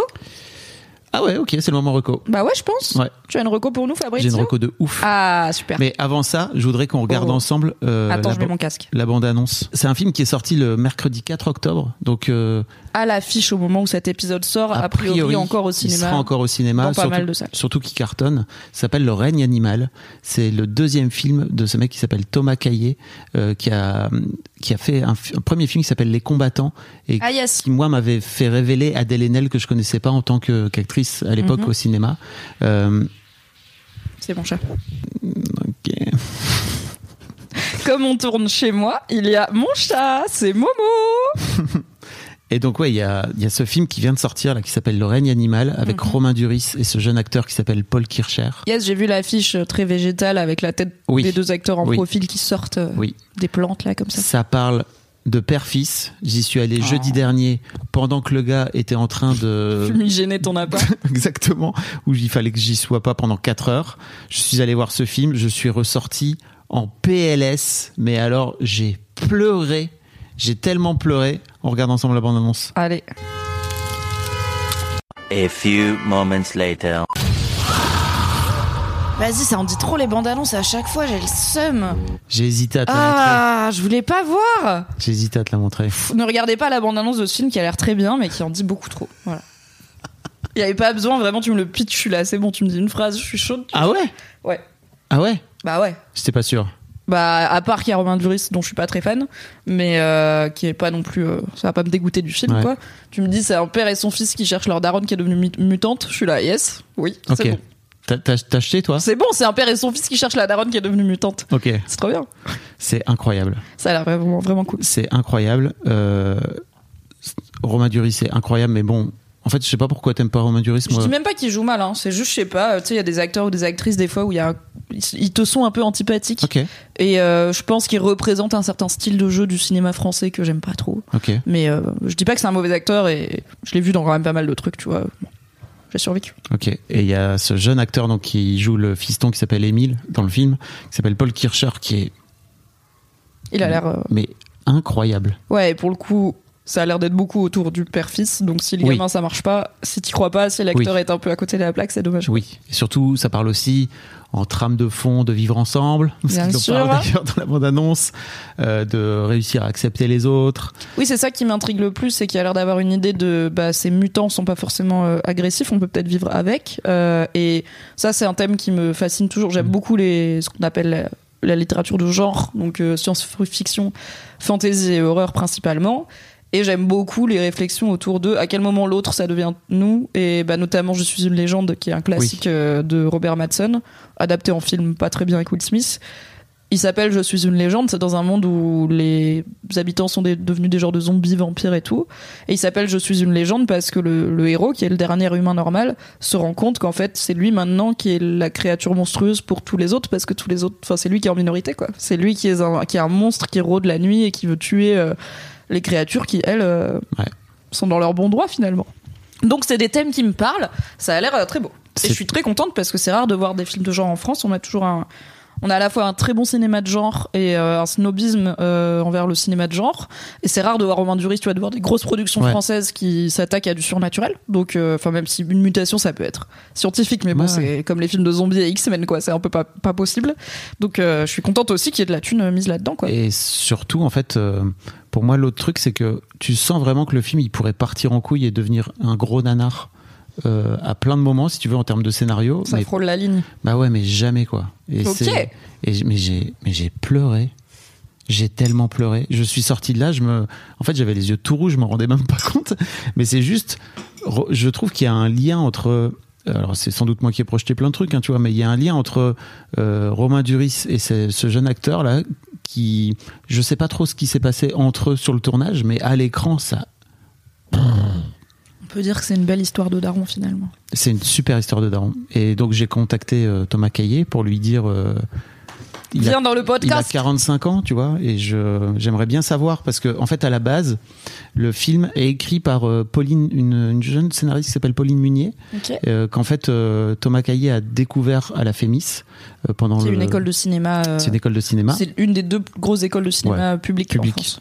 Et, et en fait, il lui a proposé de l'adapter, d'en faire un long métrage. Et euh, donc j'ai contacté Pauline Munier en lui disant putain bravo, c'est trop bien. euh, c'est rare en fait d'avoir des, des jeunes scénaristes femmes euh, qui Grave. Qui sortent du lot et dont on et qui font des, des longs métrages, etc. Et euh, en fait, elle m'a expliqué qu'à la base, c'était un film adolescent. C'était plutôt euh, une relation, c'était plutôt des ados entre eux parce qu'en fait, ok, d'accord. le Émile, il est au lycée, donc il y a tout un truc avec le fait qu'il est au lycée, etc. Il arrive. euh, et en fait, apparemment, c'est Thomas qui, lui, a amené la relation père-fils autour. Donc, j'espère pouvoir la voir. Une belle tambouille parce que que pour- vous pouvez peut-être retrouver dans Histoire de Daron ou Histoire de succès. Euh, il y aura Histoire le de. Daron. Il y aura le lien dans les notes du podcast si c'est le cas. Si Et un jour ça, sinon, euh, mais ça sortira pas tout de suite parce que là il est, il est en full promo euh, pour le film quoi. Mais ouais ouais c'est, si vous avez l'occasion, allez le voir avec vos ados, si vous avez des Yes. ados, parce que euh, et si vous avez un fils et que vous êtes un père, allez voir ce film ensemble. À mon avis, ça devrait vous causer. Très très cool. Mm. Merci Fabrice, ça donne envie en tout cas. Marocco est semi-littéraire, semi-cinématographique, puisqu'il s'agit de La Note américaine, un bouquin de non-fiction pour changer, car d'habitude je ne lis que de la fiction, que mon chat aime renifler, Oui. qui, s'est- qui est publié par David David Gran, un américain, comme vous pouvez le deviner. La note américaine, son titre original, c'est Killers of the Flower Moon, à savoir le nouveau film de Martin Scorsese. Message de service, José le ventilo est de retour dans le Fabien Mimichaud, puisque pour ne pas changer, j'avais trop chaud. Donc j'ai installé un ventilo. Désolé pour ce petit bruit de fond. Je disais donc Killers of the Flower Moon, c'est le titre original de La Note américaine. C'est aussi le titre du prochain film de Martin Scorsese qui sort le 18 octobre en France au cinéma. Donc normalement, quand cet épisode sort, il est disponible. Allez le voir parce qu'il a l'air pas mal. Warning, il fait 3h26, ok Donc euh, serrez les dents. Et c'est un film avec Leonardo DiCaprio, de Martin Scorsese, réalisateur euh, qu'on ne présente plus trop, à qui on doit Les Infiltrés, Casinos et Irishman, bref, tous les grands films de mafia, notamment de ces dernières, euh, de ce dernier siècle. Et je savais pas du tout euh, de quoi parler Killers of the Flower Moon, car comme vous le savez peut-être, je ne regarde pas les bandes annonces quand je veux aller voir les films parce que je trouve qu'elles en disent trop. Scorsese, ça fait partie des réalisateurs où j'y vais. Par contre, j'adore quand je sais qu'une œuvre est adaptée d'un livre, lire le livre d'abord, parce que je trouve que c'est l'expérience la plus pure parce qu'on peut imaginer tout ce qu'on veut dans sa tête. Alors que si je regarde d'abord le film, en lisant le livre, je vais avoir le film dans la Ah oui. tête et je vais pas avoir mon imagination à moi qui me crée ce que je veux, tu vois. Mais t'es spoilé de ma boule de ce fait-là. Mais je vois pas ça comme un spoiler parce que du coup, je vois pas le film comme Ah oui. tiens, je veux savoir ce qui se passe à la fin. Je, je regarde le film en me disant tiens, je me demande comment il a adapté l'histoire que moi je connais, comment il l'a adapté dans un nouveau format. Et du coup, euh, quand euh, un ami m'a dit bah si tu veux j'ai le bouquin euh, Killers of the Flower Moon, je lui ai dit oui, let's go. Donc merci Jules. Et je savais pas du tout, je vais pas vous spoiler, mais la note américaine, c'est euh, une histoire qui se passe au début du XXe siècle aux États-Unis, dans un comté de l'Oklahoma, où en gros il y a une y a une tribu de natifs américains à qui quand euh, les colons ont colonisé les États-Unis, enfin colonisé l'Amérique, ils en ont fait des États-Unis, bah, ils leur ont pris leurs terres petit à petit, ils les ont parqués dans des réserves et tout. Et cette tribu-là, les Osage, ils leur ont assigné des parcelles de terre qui à l'époque étaient considérées comme ne valant pas grand-chose. Les natifs américains se sont battus pour euh, arracher des garanties, notamment qu'elles pouvaient pas être divisées ni vendues à, à n'importe qui. Donc c'est très encadré comment ils peuvent céder ces terres-là. Et ils ont bien fait parce que quelques années plus tard, ils ont trouvé du pétrole sur ces terres. Incroyable. Du coup, il y a énormément d'argent dont beaucoup de natifs américains sont propriétaires, puisqu'ils sont propriétaires des parcelles sur lesquelles euh, il y a euh, du pétrole. Et bien évidemment, une bonne partie de la société blanche de l'époque ne voit pas d'un très bon œil qu'il y ait des natifs américains plus riches qu'eux, euh, qui euh, ne sont pas à la place qu'ils devraient occuper. Et en fait, il y a une série de meurtres dans cette communauté, de meurtres divers où on sent que quelqu'un est en train de s'en prendre, euh, d'éliminer un par un euh, tout plein de ces natifs américains. Et donc, c'est le récit de euh, cette série de meurtres, de l'enquête, mais avec toutes les complications. Alors, notamment pour des soucis de, on est au début 20e et on n'a pas les méthodes scientifiques qu'on a aujourd'hui, mais aussi parce qu'il y a une corruption énorme euh, avec, bah, en fait, il y a plein de gens qui ont des choses à gagner de cet argent et de ces parcelles, plus évidemment le racisme encore plus fort à l'époque. On est vraiment dans un des derniers balbutiements du Far West. C'est-à-dire qu'on est, en fait, c'est en, genre, là, je viens d'arriver en 1918. Donc, c'est dans les grandes villes, à New York, t'as des automobiles, t'as la guerre euh, qui commence à faire rage en, en Europe, etc. Enfin, à finir en Europe. Et t'as encore des gens qui vivent euh, avec euh, des natifs américains, des cow-boys, et du coup t'as aussi l'opposition entre des hommes qui représentent euh, les dernières euh, les derniers râles du Far West et qui sont pas montrés en bien ou en mal. Il y a un côté ce vieux monde, il a des, il a des utilités parfois. On a des gens qui sont très forts pour traquer des proies et des choses comme ça. Il a aussi des problèmes où c'est pas très bien encadré euh, le respect de la loi. Enfin, c'est littéralement le Far West. Et euh, et il y a énormément d'empathie envers ces populations qui se font tuer euh, de façon extrêmement injuste. Donc euh, j'étais conquise. Franchement, je- j'ai pas encore fini, donc je ne sais pas qui. Oh. qui vraiment? Mais c'est alors il y a plein de personnages, donc j'ai hâte aussi de voir l'adaptation filmée parce que je me perds un peu. T'apprends beaucoup de noms de persos d'un coup, quoi.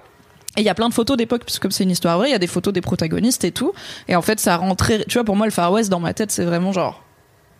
Je sais Ouais. pas, genre 1800, tu vois, 1700, genre ça fait, c'est genre Louis XIV, quoi. Bah, en fait, euh, au début 20e, euh, il y avait encore euh, des choses qui, dans mon imaginaire, c'est vraiment du Lucky Luke, tu vois. Et j'avais jamais entendu parler de cette histoire, de ce pan de l'histoire américaine. Trop contente, du coup, d'avoir bientôt fini le livre pour être à jour pour le film et hâte de voir ce que ça va donner en film. Ça m'étonne pas qu'il dure 3h26 parce qu'il y a des rebondissements. hein. Ouais. Il s'en passe des choses. Puis Martin Scorsese aime bien prendre son temps. Oui, aussi. Euh, à partir du moment où on le laisse prendre son temps, il le prend. Euh, The Irishman faisait déjà pas loin de 4 heures, hein, je crois, sur Netflix. Euh, Qu'on vous Et, à euh, regarder. hein. ouais, il est vachement canon. cool. Et aussi, bah, il a, il a l'air d'avoir beaucoup travaillé avec beaucoup de respect aussi, avec, en collaboration avec euh, des tribus actuelles euh, natifs américains pour rendre hommage à cette histoire et bien les représenter. Il y a des membres d'une des tribus avec qui il a travaillé qui ont été à la première projection du film, à un festival et qui ont fait un rituel pour célébrer le film et tout. Donc, moi, c'est des sujets que je connais très très peu pour le coup, les traditions et la culture native américaine. Donc, j'ai hâte aussi de découvrir un peu ça, quoi Trop bien. par la caméra de Scorsese avec DiCaprio, ce qui est genre pas la pire façon de découvrir euh, un monde, quoi. Fabrizio, Oui. c'est très grave. Quoi? Nous devons parler de cul, Oui. mais nous avons oublié chez toi, à Punaise de Liland, le jeu Disculton. Par. Merci beaucoup, qui nous sert à parler de cul. Alors comment on fait du cul, du cul, du cul, si on n'a pas Disculton Bah, on a la chance de pouvoir avoir des gens qui nous envoient des messages. Yeah Merci beaucoup. On a reçu un DM que je vais découvrir avec vous. Ah, tu veux que je le lise? Ah oui, vas-y, tu me le lis, super. Si tu veux, je le lis. On a reçu un DM sur Insta, donc at le Show, bien sûr, de la part de Alizé Lise. Voilà. Et Lisez Lise d'ailleurs. Bon, je, voilà. Coucou. Je vous adore et je Merci. vous suis depuis mon adolescence. Merci. J'avoue avoir été un peu surprise de l'intervention de Fab sur le BDSM. Ça y est, c'est le moment où j'en prends plein la gueule. pour ta gueule Vous n'avez fait aucun lien entre le patriarcat et les pratiques qui consistent à frapper des femmes au lit. Entre parenthèses, même si c'est possible de kiffer, entre guillemets, no king shaming, c'est-à-dire, en gros, euh, On ne juge pas les gens pour leurs fantasmes. voilà. On les voilà. C'est ça. Fab dit que ça a ouvert des portes sur sa masculinité, c'est pour ma gueule, et il semble assez parlé, flatté. hein. Moi, je parle jamais de BDSM. C'est faux. tu mens. Et il semble assez flatté d'avoir fait ça, d'avoir exprimé son énergie masculine. Waouh, on le met entre guillemets, l'énergie masculine, et waouh, je suis ok, je suis capable de faire ça. Donc le lien avec le patriarcat et la masculinité hégémonique est assez évident. Mhm. Ce que je critique, ce n'est pas les faits. J'aime moi-même beaucoup le sexe misogyne. Qu'est-ce que le sexe misogyne? Bah, on va en parler. Voilà. Mais mademoiselle, on revient toujours Ah, c'est à toujours ta faute. hein. mon adolescence féministe, alors ce déni et ce manque d'information me choquent. Je comprends Alizé. En tant que Et femme, Dieu sait qu'on avait déjà ces débats sur Mademoiselle. Oh, putain. T'inquiète pas, on est ensemble. énorme. En tant que femme, j'ai souvent eu honte de ma sexualité, on y arrive, et encore plus du fait que j'aime être soumise. Le fait de ne pas faire de lien avec le patriarcat nous laisse croire que se faire frapper ou malmener est une envie profonde chez nous ou que ça a un lien avec notre personnalité. Incroyable ou pas? Incroyable. Merci Alizé. Merci beaucoup. Et euh, n'hésitez pas, en plus de la boule noire ou des vocaux que vous pouvez nous envoyer, à revenir sur des choses qu'on peut vous raconter dans le Fab Oui. et Mimi Show, puisque parfois, comme ça, on aura, ça sera un plaisir de nous y repencher. Qu'est-ce que tu as envie d'en dire toi? Alors, en tant que femme qui aime bien euh, parfois se prendre des baffes au lit, euh, je trouve que c'est en fait c'est un gros sujet, c'est c'est assez incontournable et c'est vrai qu'on n'en a pas parlé un peu en partie parce que je suis là, je suis pas sûre d'être qualifiée pour en parler, mais euh, en même temps on a décidé de parler de plein de choses donc pourquoi pas. Bah oui. Mais oui, c'est une question, c'est une interrogation récurrente. Pourquoi dans le BDSM il y a l'air d'avoir une disparité de femmes soumises à des hommes dominants? Pourquoi est-ce que dans beaucoup de pratiques BDSM, ce qui est considéré comme humiliant ou dégradant, bah, c'est juste des choses sexuelles ou c'est des choses qui s'appuient sur des idées misogynes par exemple? Il n'y a pas d'équivalent du mot salope dans un monde où on ne euh, où on ne veut pas taire la sexualité des Ouais. femmes. Parce que sinon c'est juste une femme qui a plein de partenaires il n'y a pas un mot pour en tout cas pas une insulte pour définir ça. Et je crois qu'on en avait fait un article sur Mademoiselle. C'est très j'avais demandé aussi à des copains euh, hommes euh, gays c'est quoi les termes que vous utilisez dans le BDSM du coup parce qu'il n'y a pas de femmes? Donc comment Mm. tu traites de salope un mec? Parce que salaud ça, ça veut pas dire pareil. Et il m'avait dit bah on utilise les termes féminins. On se traite de salope en fait. Il n'y a pas d'équivalent euh, masculin et c'est une vraie, c'est une vraie question de pourquoi on reproduit au lit et pourquoi ça nous excite de reproduire des choses qui non seulement sont des dynamiques de domination patriarcale qui en plus ne nous exciteraient pas dans la vraie vie, c'est-à-dire que moi un mec misogyne ça me sèche la chatte plus qu'autre chose. Euh, donc pourquoi ça nous excite? Et je pense que c'est toujours très compliqué de savoir d'où viennent nos fantasmes. Ça me sèche la chatte, pardon, ça Tel un Dyson. Euh, en fait, je pense que nos fantasmes, c'est compliqué de savoir qu'est-ce qui est de l'ordre de l'inné ou de l'acquis. Ouais. Mais on sait que souvent dans la sexualité, dans l'excitation, il y a une idée de transgression. Donc ça peut être, on transgresse des choses interdites comme c'est interdit de frapper une femme, c'est interdit d'insulter une femme pour sa sexualité. Donc il peut y avoir de ça. Ça me fait fantasmer parce que c'est interdit et parce que je sais que l'autre personne consent et que tout ça en fait c'est du jeu de rôle. C'est pas, c'est pas des choses que je pense sincèrement moi en tant qu'homme et c'est pas des choses qu'elle veut sincèrement que je pense en tant que femme. Mais ok, bah du coup, pourquoi, pourquoi à la fin on finit quand même souvent avec un mec en costard et une meuf en lingerie à quatre pattes? Et pourquoi il n'y a pas 50-50 tu vois d'inverse? Parce qu'on vit dans une société genrée que je pense que nos fantasmes dépendent énormément de, des codes culturels avec lesquels on a grandi. Et que par exemple dans les pays où les tribus etc où les femmes elles sont seins nus de, et que c'est normal, les seins sont beaucoup moins sexualisés. T'as pas tous les gars qui se baladent avec la gaule parce qu'ils voient une paire de seins.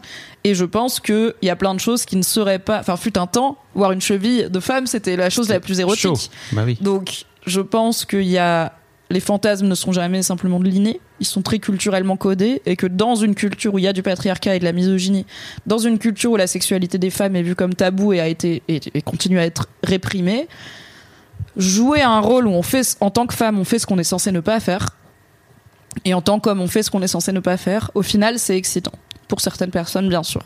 C'est aussi pour ça que c'est d'autant plus important de bien baliser, je trouve, des relations BDSM, c'est qu'elles peuvent, elles peuvent reproduire des dominations réelles et que si je me fais traiter de salope trois fois parce que j'ai une jupe dans la rue et que le soir mon mec me traite de salope au lit, j'ai intérêt à bien faire la... Bah oui. Il a intérêt à être clair sur la différence et à moi à être aligné, quitte à, ou alors à lui dire, en vrai aujourd'hui j'ai subi un peu trop de misogynie, je vais pas avoir envie de faire semblant, viens on fait autre chose que du sexe misogyne.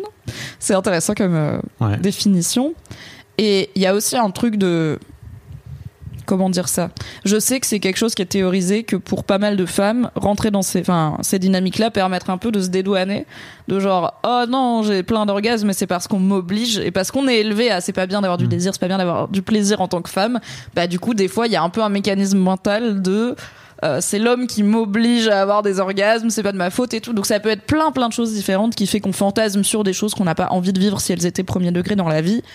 On vit dans une société qui est genrée dans un certain sens, donc nos pratiques sexuelles le sont aussi dans un certain sens, dans les fantasmes BDSM comme dans tout. Mais je suis pas en mode, du coup, on s'en fout. Je pense que c'est Mhm. bien de l'avoir en tête et de le prendre en compte dans ses relations. Et pour le coup, je- moi, j'ai, je- ça m'est arrivé quand j'étais célibataire et que je, je faisais un peu des rencontres sur les applis et tout, d'avoir euh, un partenaire notamment qui, en plus, était adorable, mais qui la première fois au lit, sans prévenir, s'est mis à mettre des baffes. Donc, je lui ai dit, écoute, t'as de la chance que ça soit mon truc. Oui. Mais en fait, frappe pas une femme au visage en plein acte sans lui demander, tu es fou. Et il était en mode, vraiment, je pense qu'il était sincère hein, pour le coup. Il était en mode, mais en fait, genre, toutes les partenaires que j'ai eus, elles aiment bien. Genre, toutes elles demandent. Et du coup, bah, en fait, désolé, je pense, enfin, tu vois, il a fait ça comme il m'a pas demandé avant de me lécher le téton, tu vois. Pour lui, c'était un acte sexuel normal. J'étais, ah, mec, tu, Waouh. t'as des meufs, tu vas les frapper au visage pendant, ça va être un mauvais mardi pour elles. Donc, euh, don't, tu vois, demande. Et, euh, et du coup, après, Wow. il a toujours demandé et Bah tout. oui. Mais il découvrait aussi un petit peu le BDSM. Mais euh, là-dessus, je serais très vigilant, enfin, je serais très catégorique sur le consentement, parlez-vous, la communication. Bah oui. Et après, je pense que ça enfin, c'est intéressant d'in- d'interroger ses fantasmes. Mais pas au point de se flageller pour ses fantasmes. Peut-être qu'à la fin, on saura pas exactement. Le, tout le travail que je suis en train de faire autour de l'argent, dont on parlait au tout début du podcast, euh, est tourné autour de, de l'acceptation de ces ombres, des trucs qu'on veut pas avoir, qui sont en nous, mais qu'on veut pas voir parce que c'est pas bien, tu vois. Et l'un des gros trucs que je fais moi à travers cette formation, parce que je suis en train de faire la formation en même temps que je me forme à devenir coach pour de, enfin spécialiste de la relation à l'argent, ça s'appelle comme ça. Euh, parce que le, mec aime pas le terme coach et je suis très d'accord avec lui pour le coup parce que c'est pas ça. Euh, en fait, ça t'incite à venir regarder en toi les trucs que t'as pas envie de regarder et souvent que tu projettes sur l'argent quelque part. Euh, notamment, par exemple, tu vois le truc qui est dont je me suis rendu compte là il y a pas très longtemps, c'est que ma l'un des trucs que je veux pas faire, c'est de retourner à devoir retourner dans un job salarié avec un chef et quelqu'un qui euh, donc là tu vois en creusant petit à petit, enfin longtemps pendant 10 minutes, un quart d'heure, je finis par dire en fait euh, j'ai pas envie de devenir esclave. Il dit bah super. Alors c'est bah, c'est c'est très bien en fait. Tu peux devenir esclave et en fait c'est ok. Tu peux être libre en étant esclave. J'étais là, ok. Comme au lit. Exactement. Et en fait, l'un des travails que pas mal de femmes font, certes quelques hommes, mais aussi pas mal de femmes, c'est de se réconcilier avec la salope en elle. Parce qu'en fait, il est souvent accepté quand tu acceptes de l'argent, ou en tout cas quand tu te fais payer, on en avait parlé, tu te fais payer euh, un date, euh, une bouffe, tu peux être amené à te dire putain en fait je me sens obligé de devoir Ouais, je me rendre sens entre redevable. Non, non, hein. Bah non non mais jamais du sexe à quelqu'un qu'il ait payé ou pas. Exactement. Sauf que tu peux aussi avoir des moments où tu te fais payer le truc et que tu en as envie.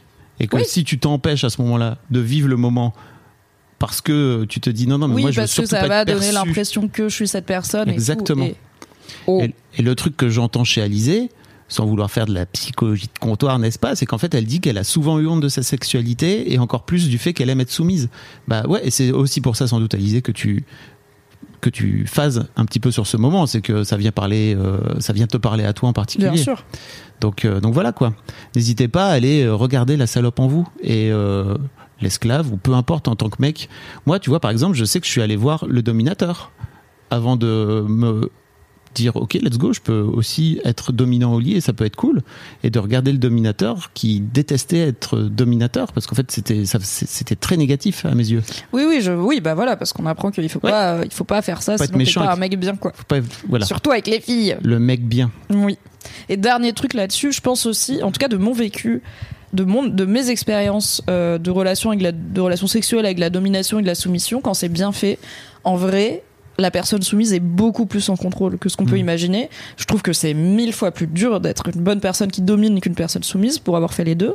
Parce que quand tu domines, c'est toi qui gères tout, qui est à l'écoute de l'autre, qui parfois est plus ou moins verbal, plus ou moins en capacité de s'exprimer clairement. Euh, c'est toi qui dois du coup être beaucoup à l'écoute de plein de choses qui sont pas forcément euh, Ouais. explicites et euh, bah, qui doit avoir des idées. Qui, enfin, c'est un peu comme quand t'es prof, quand tu fais rien, il se passe rien quoi. Et du coup, et la personne soumise, généralement quand c'est bien fait, quand il y a eu beaucoup de communication sur les fantasmes et, et que ça continue à communiquer pendant. Bah en fait euh, c'est libérateur quoi c'est un truc qui te permet vraiment d'embrasser euh, Mm. ton plaisir et ton désir d'une certaine façon et c'est assez cool et pour moi vraiment c'est un quand j'ai envie d'être dominée et que je suis bien dominée au lit, c'est un cadeau, c'est un massage, tu vois. C'est vraiment le mec qui me dit tu t'occupes de rien, je m'occupe de tout et je suis là, let's go, ça part. Donc, la personne dominée n'est pas forcément. Qu'est-ce qui se passe? Pourquoi il y a eu des ballons sur l'image Mais on je, est où pas, je là? crois que c'est OBS D'accord. La personne dominée n'est pas forcément celle qu'on croit. parce que t'as fait ça je crois tout à l'heure j'ai fait ça et il a reconnu un pouce Attends, mais l'IA était une erreur. Voilà, c'était là. C'est. Mais attends, on va pouvoir déconner avec ça. Ok, je vais chercher. Qu'est-ce que qu'est-ce qu'on peut faire de quoi avec ça? Mais je sais pas si c'est à l'image en vrai tu vois Ah ouais, on verra. On verra. Ok. C'était la section sexo des gens qui ont oublié leurs questions sexo mais qui ont quand même plein de choses à se Mm. raconter. Merci beaucoup du coup à, à Élisée. À Elise pour euh, ce retour qui nous a fait bien très, discuter. c'est très cool ouais vraiment n'hésitez pas à nous envoyer des messages également Oui. next Les Fields Les Fields. Ouais. Alors, c'est à moi? Bon, comme tu veux. Écoute, ouais, moi je veux bien parler des Fields. Bah, vas-y. Euh, je voudrais vous parler des Fields d'un d'un moment qui s'est passé euh, il y a un petit bail maintenant, c'était pendant les vacances. En fait, je trouve ça tellement intéressant. Et c'est pas que mes Fields d'ailleurs, c'est aussi les Fields de mes filles. Donc je leur ai demandé si ça leur dérangeait pas que je, que je parle de ce moment. Euh, en fait, il s'avère que cet été, je suis allé interviewer André Rosier. Je t'en ai parlé ou pas, je sais plus. Qui est André Rosier, qui est qui a un restaurant à Biarritz, euh, un restaurant étoilé, et André Rosier, qui est la première MOF, meilleure ouvrière de France, euh, en cuisine de tous les temps. Allez, bang, bang, bang. Elle est J'ai une petite passion pour la cuisine, au cas où vous saviez pas. Voilà. Elle est incroyable, cette nana. Et donc, on a passé une heure à discuter, etc. Et ce que j'avais fait, c'est que j'avais réservé euh, juste après euh, une table pour trois avec mes filles. Et euh, en fait, c'était C'est pas trop... mal d'être la fille de Fab Flo. hein. Mais c'était trop intéressant parce que justement, tu vois, ça s'est ça s'est pas très bien passé. En vrai. Ah. Et c'était c'était très intéressant, c'est que en fait, euh, moi je trouvais je trouve que c'est le genre de truc qu'en tant que parent j'ai envie d'amener à mes enfants, tu vois. Je crois que la première fois que je suis allé dans un resto gastro, je devais avoir entre 25 et 30 ans, peut-être même plus tard, tu vois. Et c'est un peu tard. Prolovi aussi. En exactement. Euh, là où, euh, en fait, euh, tu vois, on s'est retrouvé dans ce resto, ça coûtait 80 euros le, le, Le menu. le- le menu pour le déj. Euh, ce qui Oui, est, souvent les étoilés sont beaucoup plus accessibles à l'heure du déjeuner et ça Voilà. peut être franchement un bon moyen de manger des trucs qui restent ultra quali pour un prix qui fait moins peur que le soir, quoi. Voilà. Mais en fait, euh, 80 euros euh, pour ma fille, c'était déjà pour Lina, qui est ma fille aînée, euh, c'était déjà beaucoup trop. Et en fait, euh, il s'est passé un truc où vraiment elle a eu beaucoup, beaucoup de mal à vivre le moment euh, parce que plein de choses. Déjà, un, c'est très cher pour, euh, pour, Pour ce bouffer. que c'est, Non, pour bouffer. pour manger, ok. C'est très cher pour manger. Pourquoi euh, tu mets autant d'argent pour manger? Parce que mes potes, en fait, euh, eux, euh, elle elle est dans un lycée public, etc. Donc, ses potes ont peut-être moins de moins d'argent, tu vois.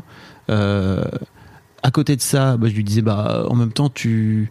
Par exemple, là, la semaine passée, elle m'a envoyé un message en me disant Papa, il y a un bonnet en cachemire euh, qui coûte 45 balles, euh, est-ce que je veux bien Non, mais oui, enfin, ta fille, elle a un iPhone, à mon avis, Oui. ça claque des Uber Eats à 50 euros régulièrement, enfin, Non, quand même pas. à deux ou trois, tu vois, pas, pas solo.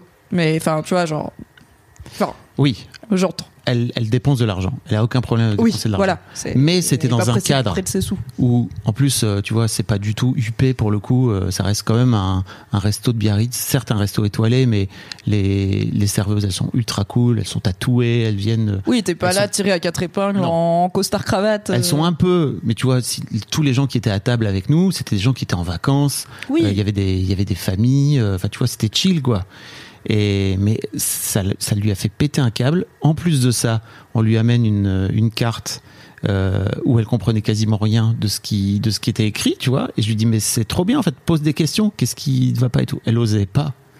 Elle osait pas. Ok. et en fait elle s'est mise à pleurer au moment de l'entrée. Chaton. parce qu'en fait elle était là ah ça pique trop et en fait oh, c'est beaucoup trop. Pff. elle s'est mise à pleurer. Hmm.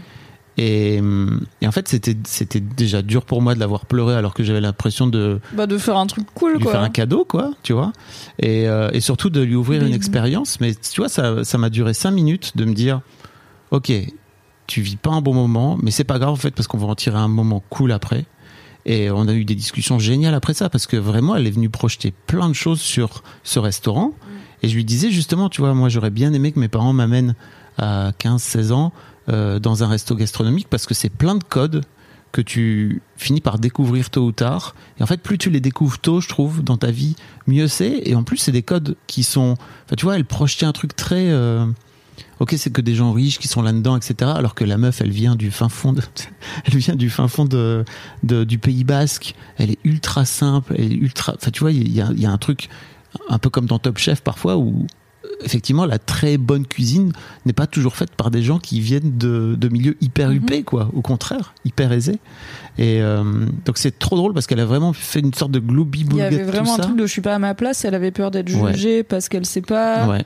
Elle a que pas les gens osé se rendent dire. compte qu'elle est pas riche, du Elle a coup. pas osé dire qu'elle est bah, Qu'elle est végé Elle a pas osé dire qu'elle est végé. Oh, chaud. Donc, euh, En plus, pour le coup, moi j'aimerais bien voir une chef improviser, euh, enfin une, une meilleure ouvrière de France, Voilà. m'improviser un menu VG, je serais sûre. Oh, moi. c'est ce que je lui ai dit, tu vois. Je lui ai dit, mais c'est incroyable parce qu'en fait, t'es là et, elle, et je lui dis, t'es ok avec le fait de manger du poisson et tout sur le moment? Elle me dit, oui, oui, pas de problème. Mais en fait, elle osait pas dire non. Donc c'était trop intéressant aussi parce que après, je lui ai dit, mais tu te rends compte en fait que je te pose vraiment la question Oui, que c'est toi, quoi. C'est pas la serveuse moi. impressionnante ou Voilà. la chef, c'est toi. Mais elle osait pas déranger parce que y a ça aussi. C'est vraiment ce truc du. On parlait tout à l'heure du prolo, bah voilà, le prolo il ose pas déranger quoi, d'une manière générale. Et franchement, quand je dis prolo, c'est vraiment avec plein plein d'affection si vous écoutez pour la première fois parce que c'est vraiment un truc qui, moi, m'a beaucoup touché, m'a beaucoup freiné en fait d'une manière générale dans la vie. Et ça, il y a plein de valeurs géniales derrière la culture prolétaire, mais il y a aussi plein de trucs qui vous tirent des balles dans le pied, dont il faut réussir à devenir déloyal finalement, hein, tu vois, Oui, sans, rendre déloyal. Et c'était hum, Est-ce qu'il y avait un angle nourriture aussi où je sais qu'il y a des gens, ça les stresse vraiment s'ils peuvent pas manger ce qu'ils veulent, si le repas il est pas à leur goût. Il y a des gens qui ont un rapport à la nourriture. Je parle pas. Alors ça peut être lié à des troubles du comportement alimentaire, mais pas forcément. Mais en tout cas, je connais des gens, genre, c'est hyper important pour eux de manger un truc bon. Et ça peut vraiment, vraiment leur ruiner la journée s'ils vont au resto et qu'ils mangent un truc pas bon, tu vois. Donc ce truc de je comprends pas la carte, je sais même pas si je vais bien aimer ce que je mange et tout. Peut-être qu'il y a aussi le repas, c'est important, ou peut-être euh, Il y a ça, tout, je euh, crois qu'il y a un peu de ça. Il y a aussi un peu de. euh, en fait, euh, c'est trop sophistiqué pour moi. Et en fait, je comprends pas ce qu'il y a dedans. Donc, en fait, j'ai du mal à. Parce qu'on les a pas vraiment élevés à, à manger euh, du bon manger, si tu veux. Donc, elles ont pas ce truc-là. Et c'est un peu un grand saut dans le vide de les emmener Mm. dans un gastro. Je me rendais pas compte à ce point. hein. Mais c'était assez. C'était assez fou, en fait, vraiment. Grave. Et, et tu vois, je lui disais, mais moi, j'aurais bien aimé que mes darons m'amènent là. Je lui ai raconté notre expérience. Je sais pas si je t'en ai déjà parlé, mais avec Anne-Laure. Donc, on s'est retrouvé dans un resto pour le coup trois étoiles. Et là, c'est vraiment pas le même standing.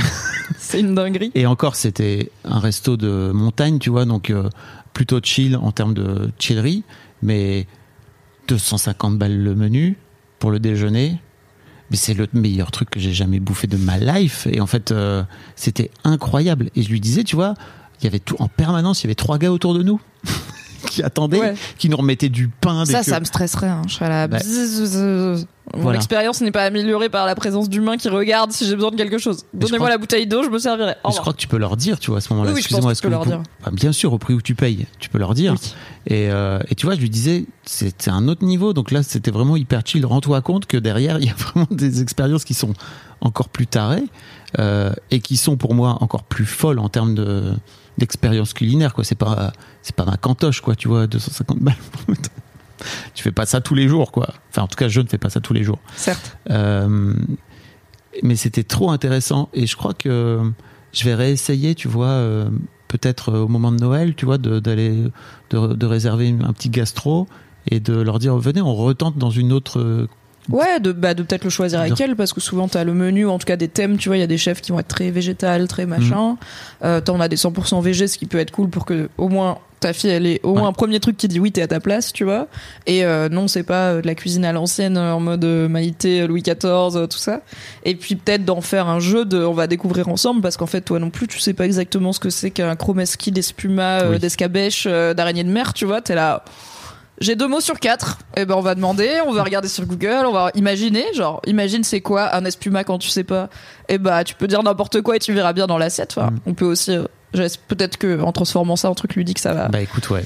désamorcer un peu le stress quoi. Mais je comprends, tu vois, si demain tu m'emmènes euh, dans un concert de jazz expérimental euh, à la Philharmonie avec euh, que des cocktails où je comprends pas les alcools dedans et des gens qui parlent de pianistes allemands décédés, je vais peut-être pas me mettre à pleurer parce que j'ai 31 ans, mais je vais me barrer vite en fait. Je vais pas être Ah en ouais. mode euh, ah oui ça me donne envie de découvrir. Je serai là, pff, je me sens exclue. de ce- Et peut- en fait, c'est aussi à quel point ça les intéresse la, la nourriture et la gastronomie. Potentiellement, elles s'en foutent de goûter des trucs comme moi je m'en fous d'écouter du jazz euh, symphonique expérimental, même si c'est super, tu vois. À C'est possible. Peut-être que juste c'est pas leur truc, mais j'espère bien évidemment que ça l'est, car j'adore manger ainsi que cuisiner. J'ai jamais fait de resto étoilé. Enfin, jamais. Si j'ai fait les, j'ai fait la brasserie Bocuse à Lyon. Donc Bocuse c'est un gros gros chef lyonnais et euh, donc la brasserie Bocuse est plus accessible et Oui. plus simple en termes de plats. C'était bien, franchement. Toi et moi, my treat. Bah écoute, Ça euh, part. quand tu veux, hein, let's go. Apparemment, à Paris, il y a un gastro spécialisé champignons. Ah bon? Bah, trop- On va se renseigner, vous tiendrez au courant. Il y aura des stories, il y aura des récits. Mais, euh, mais oui, mais enfin, c'est prévu dans ma vie un jour, tu vois. euh, un jour. J'ai hâte. Alright. Moi, j'ai découvert la peur de la mort. C'était pas fun. J'irais une étoile sur Yelp. Je ne reviendrai pas. Voilà. Bon. Contexte. Comme vous le savez, j'ai une opération en urgence, mais c'est pas du tout de ça que je parle. C'était une semaine avant, quand je ne savais pas encore ce que j'avais. Euh, comme je vous l'ai dit, j'ai malheureusement perdu une deuxième membre de ma famille, du même côté de la famille, de la même saleté, qui est le cancer du pancréas, à 5 ans d'écart, mais bon, quand même. Deux fois, c'est encore moins fun que la première. Et euh, c'est deux femmes euh, que j'aimais beaucoup, les deux, qui, euh, en plus, euh, tu vois, qui fument pas, qui boivent pas, qui font du sport, qui mangent bien. Enfin, c'est encore plus injuste, tu vois. T'es là. pff. elle a vraiment esquivé plein de potentiels cancers relous, genre cancer du poumon, etc. Et bon, bah, au final, euh, la vie fait que. Euh, C'était donc déjà de base le deuil. Voilà, j'ai perdu une membre de ma famille. J'ai eu plein de membres de ma famille au téléphone qui sont désespérés parce que en plus c'est un cancer qui est très fulgurant souvent et elle a été diagnostiquée un mois après elle était morte. Donc c'est vraiment allé très vite. Et euh, bah c'est en plus euh, du côté marocain de ma famille euh, qui ont les membres de ma famille ont le deuil plutôt expressif on va dire expansif. Et en plus je suis loin donc avoir au téléphone la mère d'une femme qui vient de mourir tu vois je suis là je sais pas quoi te dire tu viens de perdre ton enfant enfin je suis juste désolée tu vois je, vais, je, je la laisse pleurer et puis je suis là quoi. C'est déjà quand t'es là physiquement c'est un peu pareil hein, pas de Ouais. pattes et tout mais au téléphone c'est encore plus tu te sens encore plus impuissant. Donc déjà de base le deuil pas très fun mais globalement j'ai un rapport au deuil que je trouve assez apaisé pour l'instant.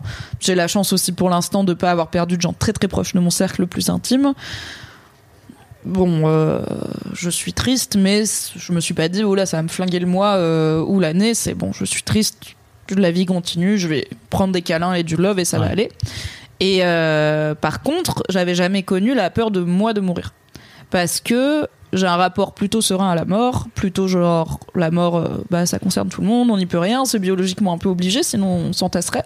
Et euh, j'ai peur que les gens que j'aime meurent parce qu'ils me manqueraient, mais j'ai jamais eu peur de ma mort à moi parce que je suis plutôt en mode à quoi bon avoir peur d'un truc qui va arriver quoi que j'y fasse et qui arrivera dans, euh, on sait pas quand, tu vois, mais bon pour l'instant touche du bois ça va. Sauf que comme j'avais mes problèmes digestifs et une deuxième membre de ma famille proche euh, qui euh, meurt d'un cancer du pancréas, je me suis dit, imagine, si ça se trouve, j'ai un cancer du pancréas et je vais aller voir ma médecin et je vais faire un scanner et un mois après, je serai morte. Et genre, et surtout, le pire, c'était, imagine, je le sais. Genre, je sais que je vais mourir dans un mois. Et qu'entre temps, je vais faire que être diminué parce qu'il y a ça aussi. C'est que c'est un mois que tu passes à l'hôpital branché à Oui. des trucs. Tu vois, tu peux pas te dire, vas-y, je pars en road trip euh, autour du monde parce que dans deux semaines, euh, tu vas pas être capable de faire un gros voyage, quoi, dans tous les cas, ou d'en profiter. Donc bon, ça m'a activé plein de peurs où j'étais là, ah, c'est ça la peur de la mort, c'est pas fun.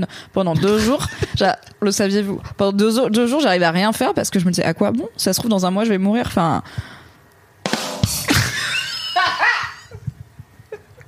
peu fun la, la peur de la mort. Et en plus, enfin, j'étais vraiment en mode, mais c'est en plus une peur dont je peux rien faire parce que tant que je n'aurais pas fait l'examen qui m'a confirmé que mon pancréas ça va, je peux pas, enfin c'est la santé quoi, tu peux pas lutter contre ça quoi. Et en fait, j'avais jamais pensé, à chaque fois que je me disais peut-être je vais mourir d'une maladie, je me disais ça, je voyais plutôt des trucs plus longs, tu vois, de genre je sais pas, t'as, il vous reste entre 8 mois et 2 ans ou déjà dans ma tête c'est bon. et j'étais vraiment en mode attends mais imagine ça s'arrête là. Genre il y a tellement de trucs que j'aurais pas fait. Et puis c'est hyper random, genre ce serait pas juste quand même, tu vois, j'ai plein de trucs à vivre. Mimi Puis du découvre coup, la il y aurait mort. plus de Mimi, il y en avait qu'une. Puis après, il y aurait plein de gens quand même qui sont tristes, ce serait chiant, Pas, tu vois. pas si sûr. Est-ce que vous serez Plein. triste Mettez un commentaire pour dire non, tu ne me manquerais pas. Voilà, euh, ça me fera très plaisir. non, mais comme ça, je serais plus philosophe par rapport à ma mort. Si j'ai repeur de la mort, je me dirais tout le monde s'en battrait les couilles, donc c'est pas très grave. Non. non, mais tu vois, genre, j'étais vraiment en mode oh waouh. Et après, j'ai fait mon scanner. Elle m'a dit c'est pas le pancréas, c'est parti. J'étais là, ok, cool, c'est bon. Jusqu'à la, plus peur de la mort. jusqu'à la prochaine fois. Bah, je sais pas, peut-être. Euh, mais enfin, oui, j'imagine que j'aurais Oui. repeur de la mort. Mais tu vois, j'avais connu le truc, on va dire, plutôt viscéral, biologique, de quand euh, t'as peur de tomber d'une falaise et t'as vraiment, Mm. t'as un truc de survie, quoi, ou t'as peur de te noyer. Mais j'avais, connu ce truc un peu existentiel de waouh, c'est quand même à quoi ça ressemble Oui. quand on meurt et tout. J'avais jamais connu cette peur immédiate et tangible et réelle de peut-être je vais mourir bientôt et je peux rien y faire. Et j'étais là, oh putain. On est en- franchement force les hypochondriaques et tout. J'ai un pote hypochondriaque, je lui ai dit deux jours après quand c'est passé, je lui ai dit je pense que j'ai vécu un peu ce que t'as vécu parce que genre j'étais sûre, genre j'étais paralysée, j'étais là, imagine j'ai ça et tout, et j'arrive à rien faire d'autre. Et il m'a dit bah oui, sauf que moi c'est dès que j'ai la gorge qui gratte ou euh, le genou qui picote que je me dis c'est un cancer, je vais mourir. Je fais bon, Super. moi c'est pas aussi souvent heureusement, euh, mais not fun. tu veux venir avec moi? Je fais un stage là Sur la peur ou sur, la mort, C'est Enfin, quand? en octobre. Euh, Bah si, je- c'est un peu short peut-être. Mais en vrai, sur le principe, je vais les faire les stages. Mais je pense, maybe c'est mieux si on les fait séparément. Ah oui, en fait. Que je le fasse quand il y a personne que je connais. Alors en vrai, ça sera sans doute moins dérangeant pour moi que pour toi parce que moi je m'en Bah fous. ouais. Maintenant, je suis arrivé à un point où T'en as fait pas mal des stages. balèque, tu vois. Mais je crois que pour toi, peut-être, ce sera plus complexe de te dire. Il y a Fab qui va me regarder, même si en vrai, en vrai on se Non, connaît trop c'est bien. plutôt. euh, je trouve que ça serait un peu joué en facile si t'es là, tu vois. Parce Ah que ouais j'aurais un repère et tout. Bah, c'est comme. euh, Ok. Tu vois, euh, genre ça me ferait peur de m'expatrier au Canada, ça me ferait moins peur si tu viens avec moi. Enfin, t'as quelqu'un que tu connais qui est là, Ok, tu ok. vois. Donc, euh, je pense que ça me rassure. C'est très drôle parce que euh, donc euh, cette semaine, euh, euh, par- pardon, il y a 15 jours, euh, j'ai j'ai une amie à moi qui fait le, la formation euh, sur l'argent et euh, qui me disait mais moi j'ai aucune peur, tu vois. Moi j'ai pas de peur. Tu vois, c'est un peu c'est un- c'est c'est une meuf, tu vois très c'est un bonhomme quoi. Bien vois, sûr. là, moi j'ai pas de peur et tout. Bien sûr. Et, et tu vois, elle était un peu triste de se dire euh, c'est quand même bizarre parce que tu vois, euh, je réfléchis un petit peu et vraiment j'ai pas de peur. Et je lui dis bah t'as pas peur que ton fils y meure? Elle a fait mais non mais ça c'est pas mais là Tu sais, c'est un mème. c'était euh, tellement drôle. C'est un mème où, enfin, du coup, c'est une BD, une blague sur internet où c'est une BD en trois cases où t'as un petit gamin trop cool avec des lunettes de soleil et un t-shirt où il y a marqué No Fear. Et deuxième case, il se passe un truc. Et troisième case, il a un t-shirt où il y a marqué One Fear. Et c'est toujours un truc absurde, genre. L'ours enragé euh, au venin de cobra a attaqué un promeneur euh, insoupçonné. Et t'es là, attends, j'avais pas peur de ça, mais c'est une nouvelle peur dans ma vie. Bah, elle, c'est littéralement ça. tu viens lui donner une peur, t'imagines? Mais non, mais en fait, elle l'avait. C'est juste. Bah oui, elle l'avait. Bah voilà. Mais c'est juste qu'elle en a tellement peur qu'elle veut pas penser Bah, que sa euh, peur existe. C'est vachement plus simple, hein. Moi, moi, j'ai aucune peur. Ah ouais? Et si ton fils il meurt? Ah bah non, pas ça. hein. Peut-être Ah. qu'elle a un peu peur. Après, je sais pas si c'est. Est-ce que c'est d'en avoir peur que de dire si ça arrive, je serai dévastée Pour moi, en avoir peur, c'est un peu t'y penses, tu vois, régulièrement, ou ça t'empêche de faire des trucs. Bon, Pour moi, j'imagine qu'elle fait ce qu'il faut pour que son fils reste en vie, tu Oui. vois. Mais est-ce que c'est de la peur? En avoir peur, pour moi, c'est en fait de, reg- enfin, en avoir peur et, de pas mal le vivre, c'est de la regarder en face et de se dire, c'est ok, c'est là, tu vois, et pas de faire, bah, ou tu vois que ça t'empêche, enfin, tu vois, ou que ça te paralyse, comme tu disais, etc. C'est juste de te regarder, et de te faire, c'est dans ma tête, hein, parce qu'en fait, jusque là, ce qui s'est passé, là, tu t'es fait juste un joli film, tu vois, dans, c'était Hollywood, dans ton crâne. Oui, mais je sais pas pourquoi. Avant non, et maintenant c'est passé. Est-ce bah, que ça reviendra et parce tout, que, tu vois pas parce que, à un moment Mais j'ai déjà été malade, j'ai déjà, tu vois, j'ai jamais Non, eu ce truc de ah, j'ai peur d'être très malade. T'as ou- projeté, ta- t'as projeté tes, tes, tes deux tantes euh, qui sont mortes, quoi, tu vois. Ouais, enfin c'est une tante et une cousine. Oui. Non, non, mais bien sûr, mais Mm. bon, je- je- je- oui, enfin c'est sûr que c'est lié, tu vois, euh, en termes Ah bah, de timing. ça, oui. Et je pense qu'il y avait un gros truc de euh, bah, entendre ma mère pleurer et tout machin, tu vois, j'étais Mm. là. pff. Et entendre la mère d'une fille qui vient de mourir pleurer, où j'étais là, attends, imagine, je meurs et tout machin, bref. Ah ouais. J'en parlais à ma psy. Ah non, mais moi, euh, j'étais, j'imaginais tout le monde, hein, j'imaginais euh, mon enterrement avec tout Putain, le monde mais qui moi, était je- pas bien et tout. Je te ferai Mon vraiment. cerveau, il est fertile, mon gars. hein. Je te ferai la plus belle épitaphe, frérot. Mais toi, je sais que tu te taperais des barres, mais je, je pense pouvoir parce que t'es. Pas parce que tu m'aimes pas que t'es pas sympa, ouais, mais parce que. T'es, ah, débarrassé C'est le Fab Putain. Show maintenant. Depuis le temps que j'attendais ça, Coucou, c'est Fab et c'est tout c'est Non, mais- femme sans Mimi qui est morte. Je sais que t'as une vision qu'en plus je partage de bah c'est pas la fin oui c'est C'est la fin de peut-être la... triste la personne va nous manquer mais on peut célébrer le fait qu'elle ait existé t'es le premier à dire j'ai envie qu'on rigole à mon enterrement et tout Mm. machin donc c'est pour ça que je dis je sais que tu te taperais des barres c'est pas parce que tu danserais sur ma tombe quoique si tu veux mettre un petit uptown funk ça peut être très drôle Ouais. Euh, donc euh, Tout en évitant de se flinguer la cheville comme ça pour briser la malédiction à tout jamais. donc oui je ne doute pas que ce serait un des très belles funérailles mais j'aimerais euh, Oui. Déjà, j'aimerais bien les voir, ce qui est compliqué, euh, parce que je ne crois que peu à la vie après la mort. que tu les mais euh, mais j'aimerais qu'on repousse un peu l'échéance, si possible. Peut-être que tu les verras. On ne sait pas. Ah bah peut-être. Tu vois. Imagine, tu meurs et d'un coup d'un seul, tu fais Oh putain, finalement, c'était ça. Mais t'imagines, je serais la pre- Moi, je me suis toujours dit, imagine, tu meurs et tu te rends compte que c'était genre les Égyptiens de l'Égypte antique qui avaient raison. T'es face à Anubis, le gars il va peser ton âme contre une plume et tout, et t'es là, putain, j'ai pas révisé. Fuck. J'ai révisé le christianisme, l'islam, mais j'ai pas révisé les Égyptiens. Peut-être c'était eux depuis le début qui savaient. On sait pas. Faut bien qu'il y en ait qui aient raison, j'imagine. Ou peut-être c'était les pierres magiques. Voilà. Et alors là, crois-moi, avec ton TikTok là, là tu Merci de vas prendre m'avoir cher. fait percer sur TikTok. Là En vrai, vraiment. c'était hyper intéressant. Il y a des gros débats dans les commentaires parce qu'on a publié sur TikTok et Instagram l'extrait de l'épisode 1 où ma hot take sur on est trop détendu par rapport aux gens qui croient à des trucs magiques, euh, à ma foi, fait couler de l'encre virtuelle. Tout à fait. Qu'est-ce qui t'a fait marrer, Fab Flo Oh là là, Maintenant qu'on a bien parlé peur de la mort et euh, crise de larmes de ta fille euh, Oh là là. devant son espuma de courgettes. Putain, je sais même pas ce que c'était qu'on mangeait. Laisse-moi te dire. J'ai découvert cet été de façon un peu euh, random une sorte de mec chelou qui qui dansait en slip sur au bord d'une piscine. Ah oui, suis dit- Fabrice Laurent, je le connais, ouais. Il est sympa en vacances. Donc ce mec s'appelle Alexandre Kominek. Ah oui Il est il est suisse. Oui. Et en fait, j'ai découvert, donc je vous mettrai, euh, je vais vous mettre le lien et on va la regarder ensemble. Je, je, je découvre à la base cette vidéo. Ok. Je mets un peu de son.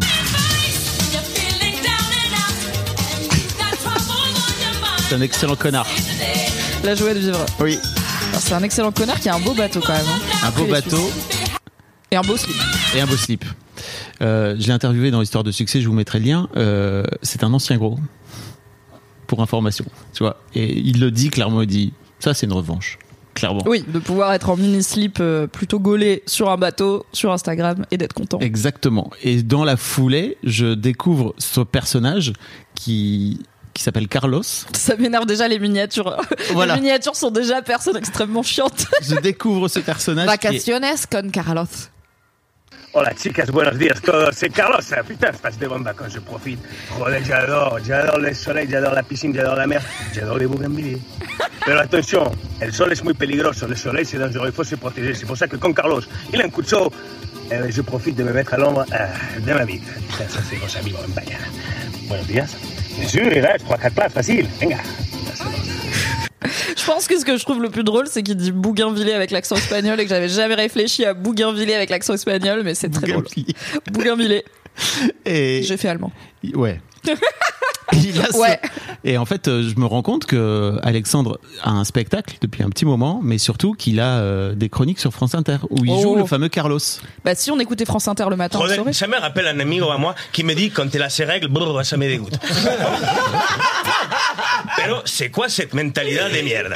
Moi, je vous l'ai dit, j'aime les femmes tous les jours du mois, todos los días. Hein Non, mais, bien sûr, parce que les règles, c'est pas un problème. Il suffit que tu mettes une tranche de limon derrière la molaire, une tranche de naranja sous la langue, c'est plus inconnu, c'est une sangria. Et les règles, ça fait... Ça fait partie de la vida. Hein? En plus, c'est drôle. Quand tu couches avec une nana qui a ses règles, tu remets ton slip, tu rentres, tu enlèves ton slip, ça te fait un test de Rorsas. tu vois, les gars, le test de. Tu sais, quand tu vas chez le psychologue, il met une tache d'encre entre deux feuilles, il l'applique. Hein? J'adore que ça. Quand on couchait ensemble, c'était un concert de flamenco. Vamos, ça c'est ça. C'est- On appelait ça le flamencu. Ça. Flame- eh, flamencu, pas flamencus. hein. Ça va, Laura Ouais, elle est alsacienne.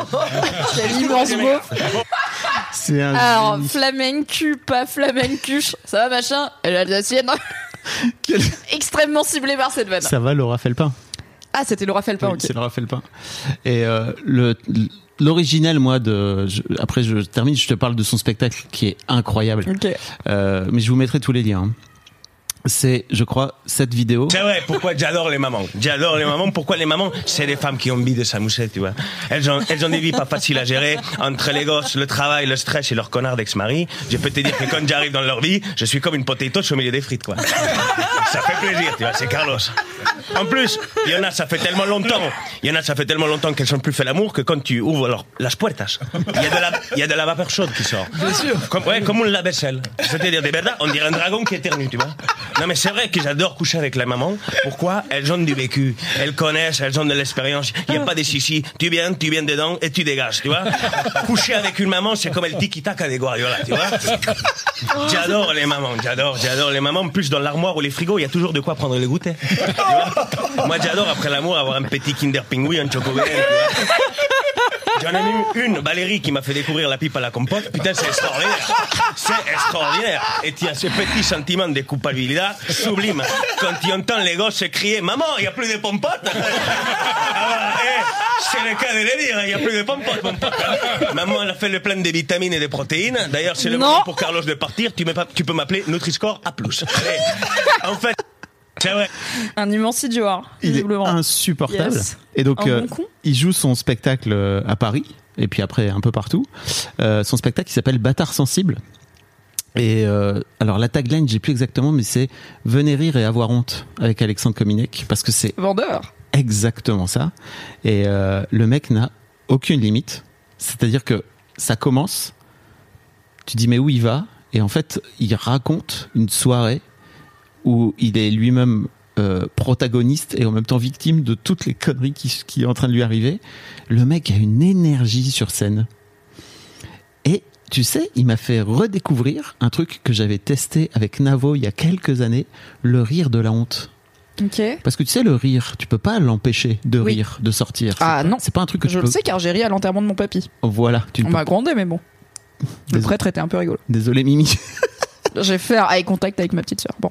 Et en fait, il raconte justement que euh, il peut pas mettre d'extrait de son spectacle parce que hors contexte, il dit sinon j'irai en prison. Ok. Et il dit vraiment des. En fait, je m'interroge pour peut-être des gens qui se disent Ok, mais du coup, est-ce que c'est quoi? C'est de l'humour problématique? Il dit des trucs misogynes? Il dit, Ah, tu vois, genre, En fait, est-ce que ta communauté, elle aimerait bien Enfin. J'irai en prison. Est-ce qu'il est en train de dire faut gazer les juifs, tu vois Auquel cas, bah, Non. est-ce que c'est drôle? Enfin, non, mais tu vois, genre, ok, te- c'est indicible comme humour, mais, Mais- qu'est-ce qui, bah, qu'est-ce qui est tellement border dans je ce ne peux fait, pas, je ne peux pas expliquer. C'est-à-dire que c'est juste. Non, mais parce que je me dis peut-être il y a des gens même ça leur donnerait pas envie d'y aller, tu vois. Genre Ouais. ah ok c'est Alors- encore un Jean-Michel, on peut plus rien dire, euh, Non. hyper euh, Surtout pas. hyper euh, borderline pour être borderline, tu vois. Surtout pas, parce qu'en fait, Je me globalement, fais l'avocat du diable. déjà ce qu'il fait, c'est que il raconte euh, une soirée, il met du contexte en permanence, tu vois, il vient ajouter à chaque fois des petites briques qui font que, en fait, la blague qui peut te faire éventuellement dire putain, mais c'est beaucoup trop too much, en fait, elle passe parce que t'as tout le contexte d'une heure auparavant. Oui et pour le coup les extraits que t'as montrés, il aurait pu être hyper problématique sur le Oui. sexe pendant les règles, coucher avec les mamans et en fait ça, Ça va, marche. tu vois. Il fait des vannes qui sont ou même faire des blagues de sexe à un enfant, tu vois. Il fait des vannes qui sont complètement réglo, donc je suis pas inquiète. Mais je me dis qu'est-ce qu'il dit de si dingo ou c'est insortable sur Ça- les réseaux. Mais du coup j'irai voir comme ça. ça dépend de votre propre limite, tu vois. C'est que c'est toujours pareil. C'est-à-dire qu'il y a un moment donné où il euh, mime son propre viol. Il se fait violer, tu vois. Et c'est incroyable visuellement parce que il, il est très fort sur scène. Il, il joue vraiment les. Une bonne gestuelle. On sent que tu repenses là. On sent que t'as des flashs mentaux et que tu t'en veux de rire. C'est ça le rire de la honte? Oui, c'est ça.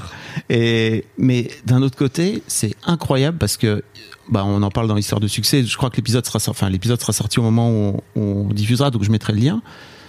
Je trouve que c'est génial parce qu'il est arrivé à un moment où dans sa carrière, il dit en fait moi je m'en bats les couilles, maintenant je fais ce que je veux. Euh, peu importe, ça vous plaît, ça vous plaît pas. Et tu sens que tu vois qu'il a 33 ans, il a lâché ce truc de C'est bien, je veux faire, 33 pla- ans. je veux faire plaisir à tout le monde, je veux faire en sorte de faire des, des, des, des blagues qui vont pas choquer, etc. consensuel. Voilà. Après, il est chez France Inter, tu vois. C'est pas la contre-culture, quoi. Non, mais bon, Il est, c'est quand même très mainstream. Il est humoriste chez France Inter, tu vois. oui, Genre, je dis pas qu'il s'est pas libéré, mais je suis là, ça va. oui. Son spectacle est, Ce n'est pas un homme qui dérange, tu vois. son spectacle est moins mainstream en termes de, Oui. de blagues. Voilà.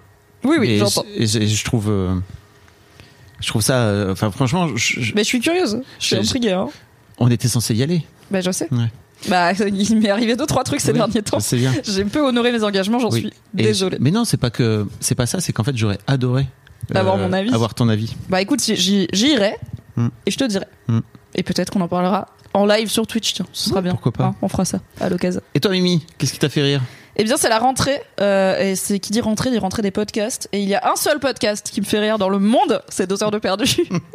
non, en vrai, la plupart des podcasts euh, marrants, bande de potes et tout, super, on en fait. Écoutez-les, y a pas de problème. C'est juste pas trop ma cam. J'écoute vraiment que des podcasts culture, euh, que des podcasts qui parlent de séries télé et de trucs de nerd en profondeur. Là, j'ai découvert un nouveau podcast Stephen King. Plaisir, Derry Public Radio. Si vous parlez anglais, n'hésitez pas. Et euh, je suis contente de passer une fille qui anime en plus. Ah, Et deux heures de perdu, c'est le seul podcast estampillé drôle que j'écoute et qui me fait rire, mais c'est aussi un podcast cinéma. Donc on reste dans mon univers. Vous connaissez peut-être si vous êtes familier de la scène podcast francophone, puisque c'est un podcast qui existe depuis 10 ans, c'est leur dixième saison. ah, incroyable. Donc ils étaient là avant que ce soit cool très clairement. Bah oui. Et pendant 10 ans, sauf en juillet-août, toutes les semaines, ils sortent un épisode, ce qui est aussi beaucoup. Euh, je crois qu'ils en tournent deux à la suite chaque dimanche, enfin un dimanche sur deux, mais du coup, euh, c'est une belle régularité. L'équipe a pas mal changé en 10 ans, notamment l'animateur historique Antoine est parti l'année dernière pour devenir comédien de stand-up. Et Oui. oui. Donc lui aussi, peut-être un jour, aura un spectacle euh, comme Alexandre Cominek. Il a un spectacle qui tourne, mais qui est pas un seul en scène, qui est un deux en scène. On mettra les liens dans la description. 30 minutes, 30 minutes.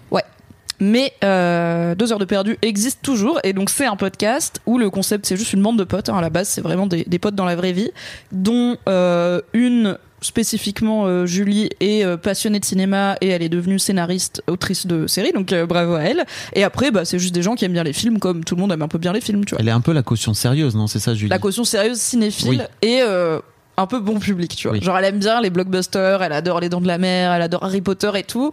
Donc comme en face ça ronchonne un peu dès qu'il s'agit de parler de rouquins ou de sorciers à lunettes, c'est la caution. Non mais c'est quand même sympa, tu vois, c'est un peu magique et tout. Et euh, deux heures de perdu était en pause, donc le podcast a pas mal évolué, l'équipe a changé, et j'avoue que je suis un peu moins fidèle, un peu moins assidue.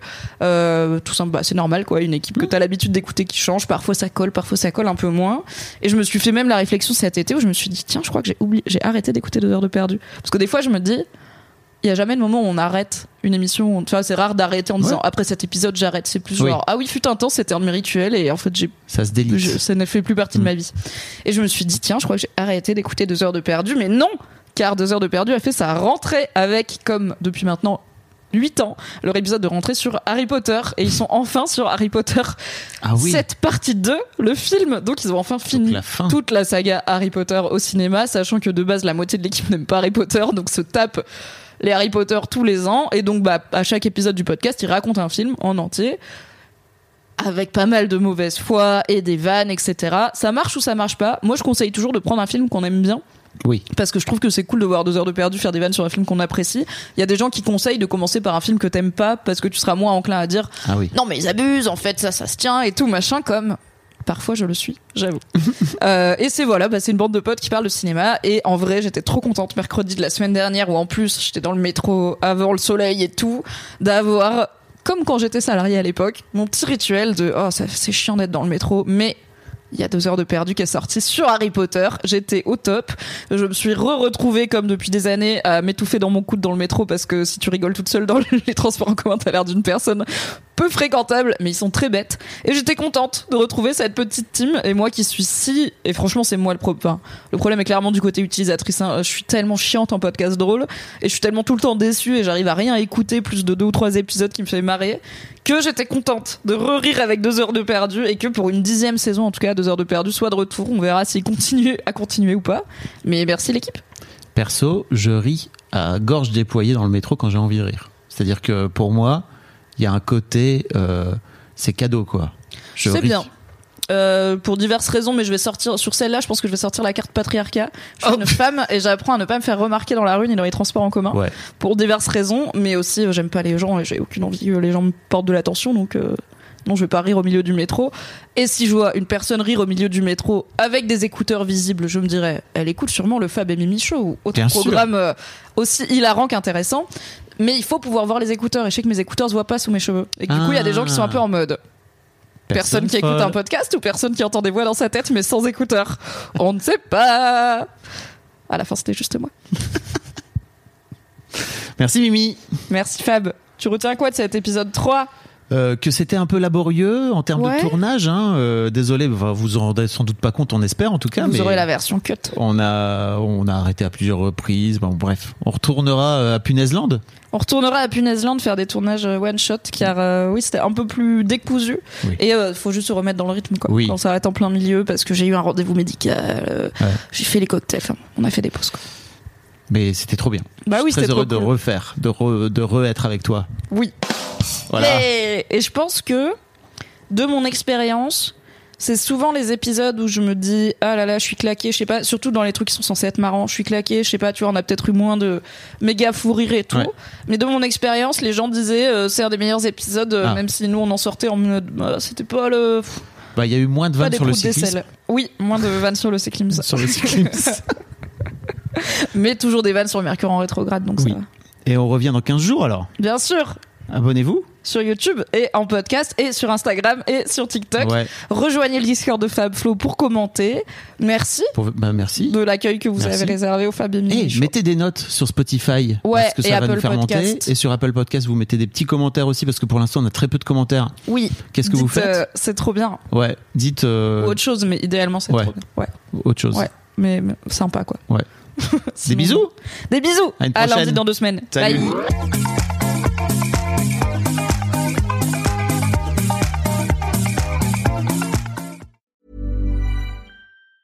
Planning for your next trip? Elevate your travel style with Quince. Quince has all the jet setting essentials you'll want for your next getaway, like European linen, premium luggage options, buttery soft Italian leather bags, and so much more. And is all priced at 50 to 80% less than similar brands. Plus, Quince only works with factories that use safe and ethical manufacturing practices. Pack your bags with high-quality essentials you'll be wearing for vacations to come with Quince. Go to quince.com slash pack for free shipping and 365-day returns.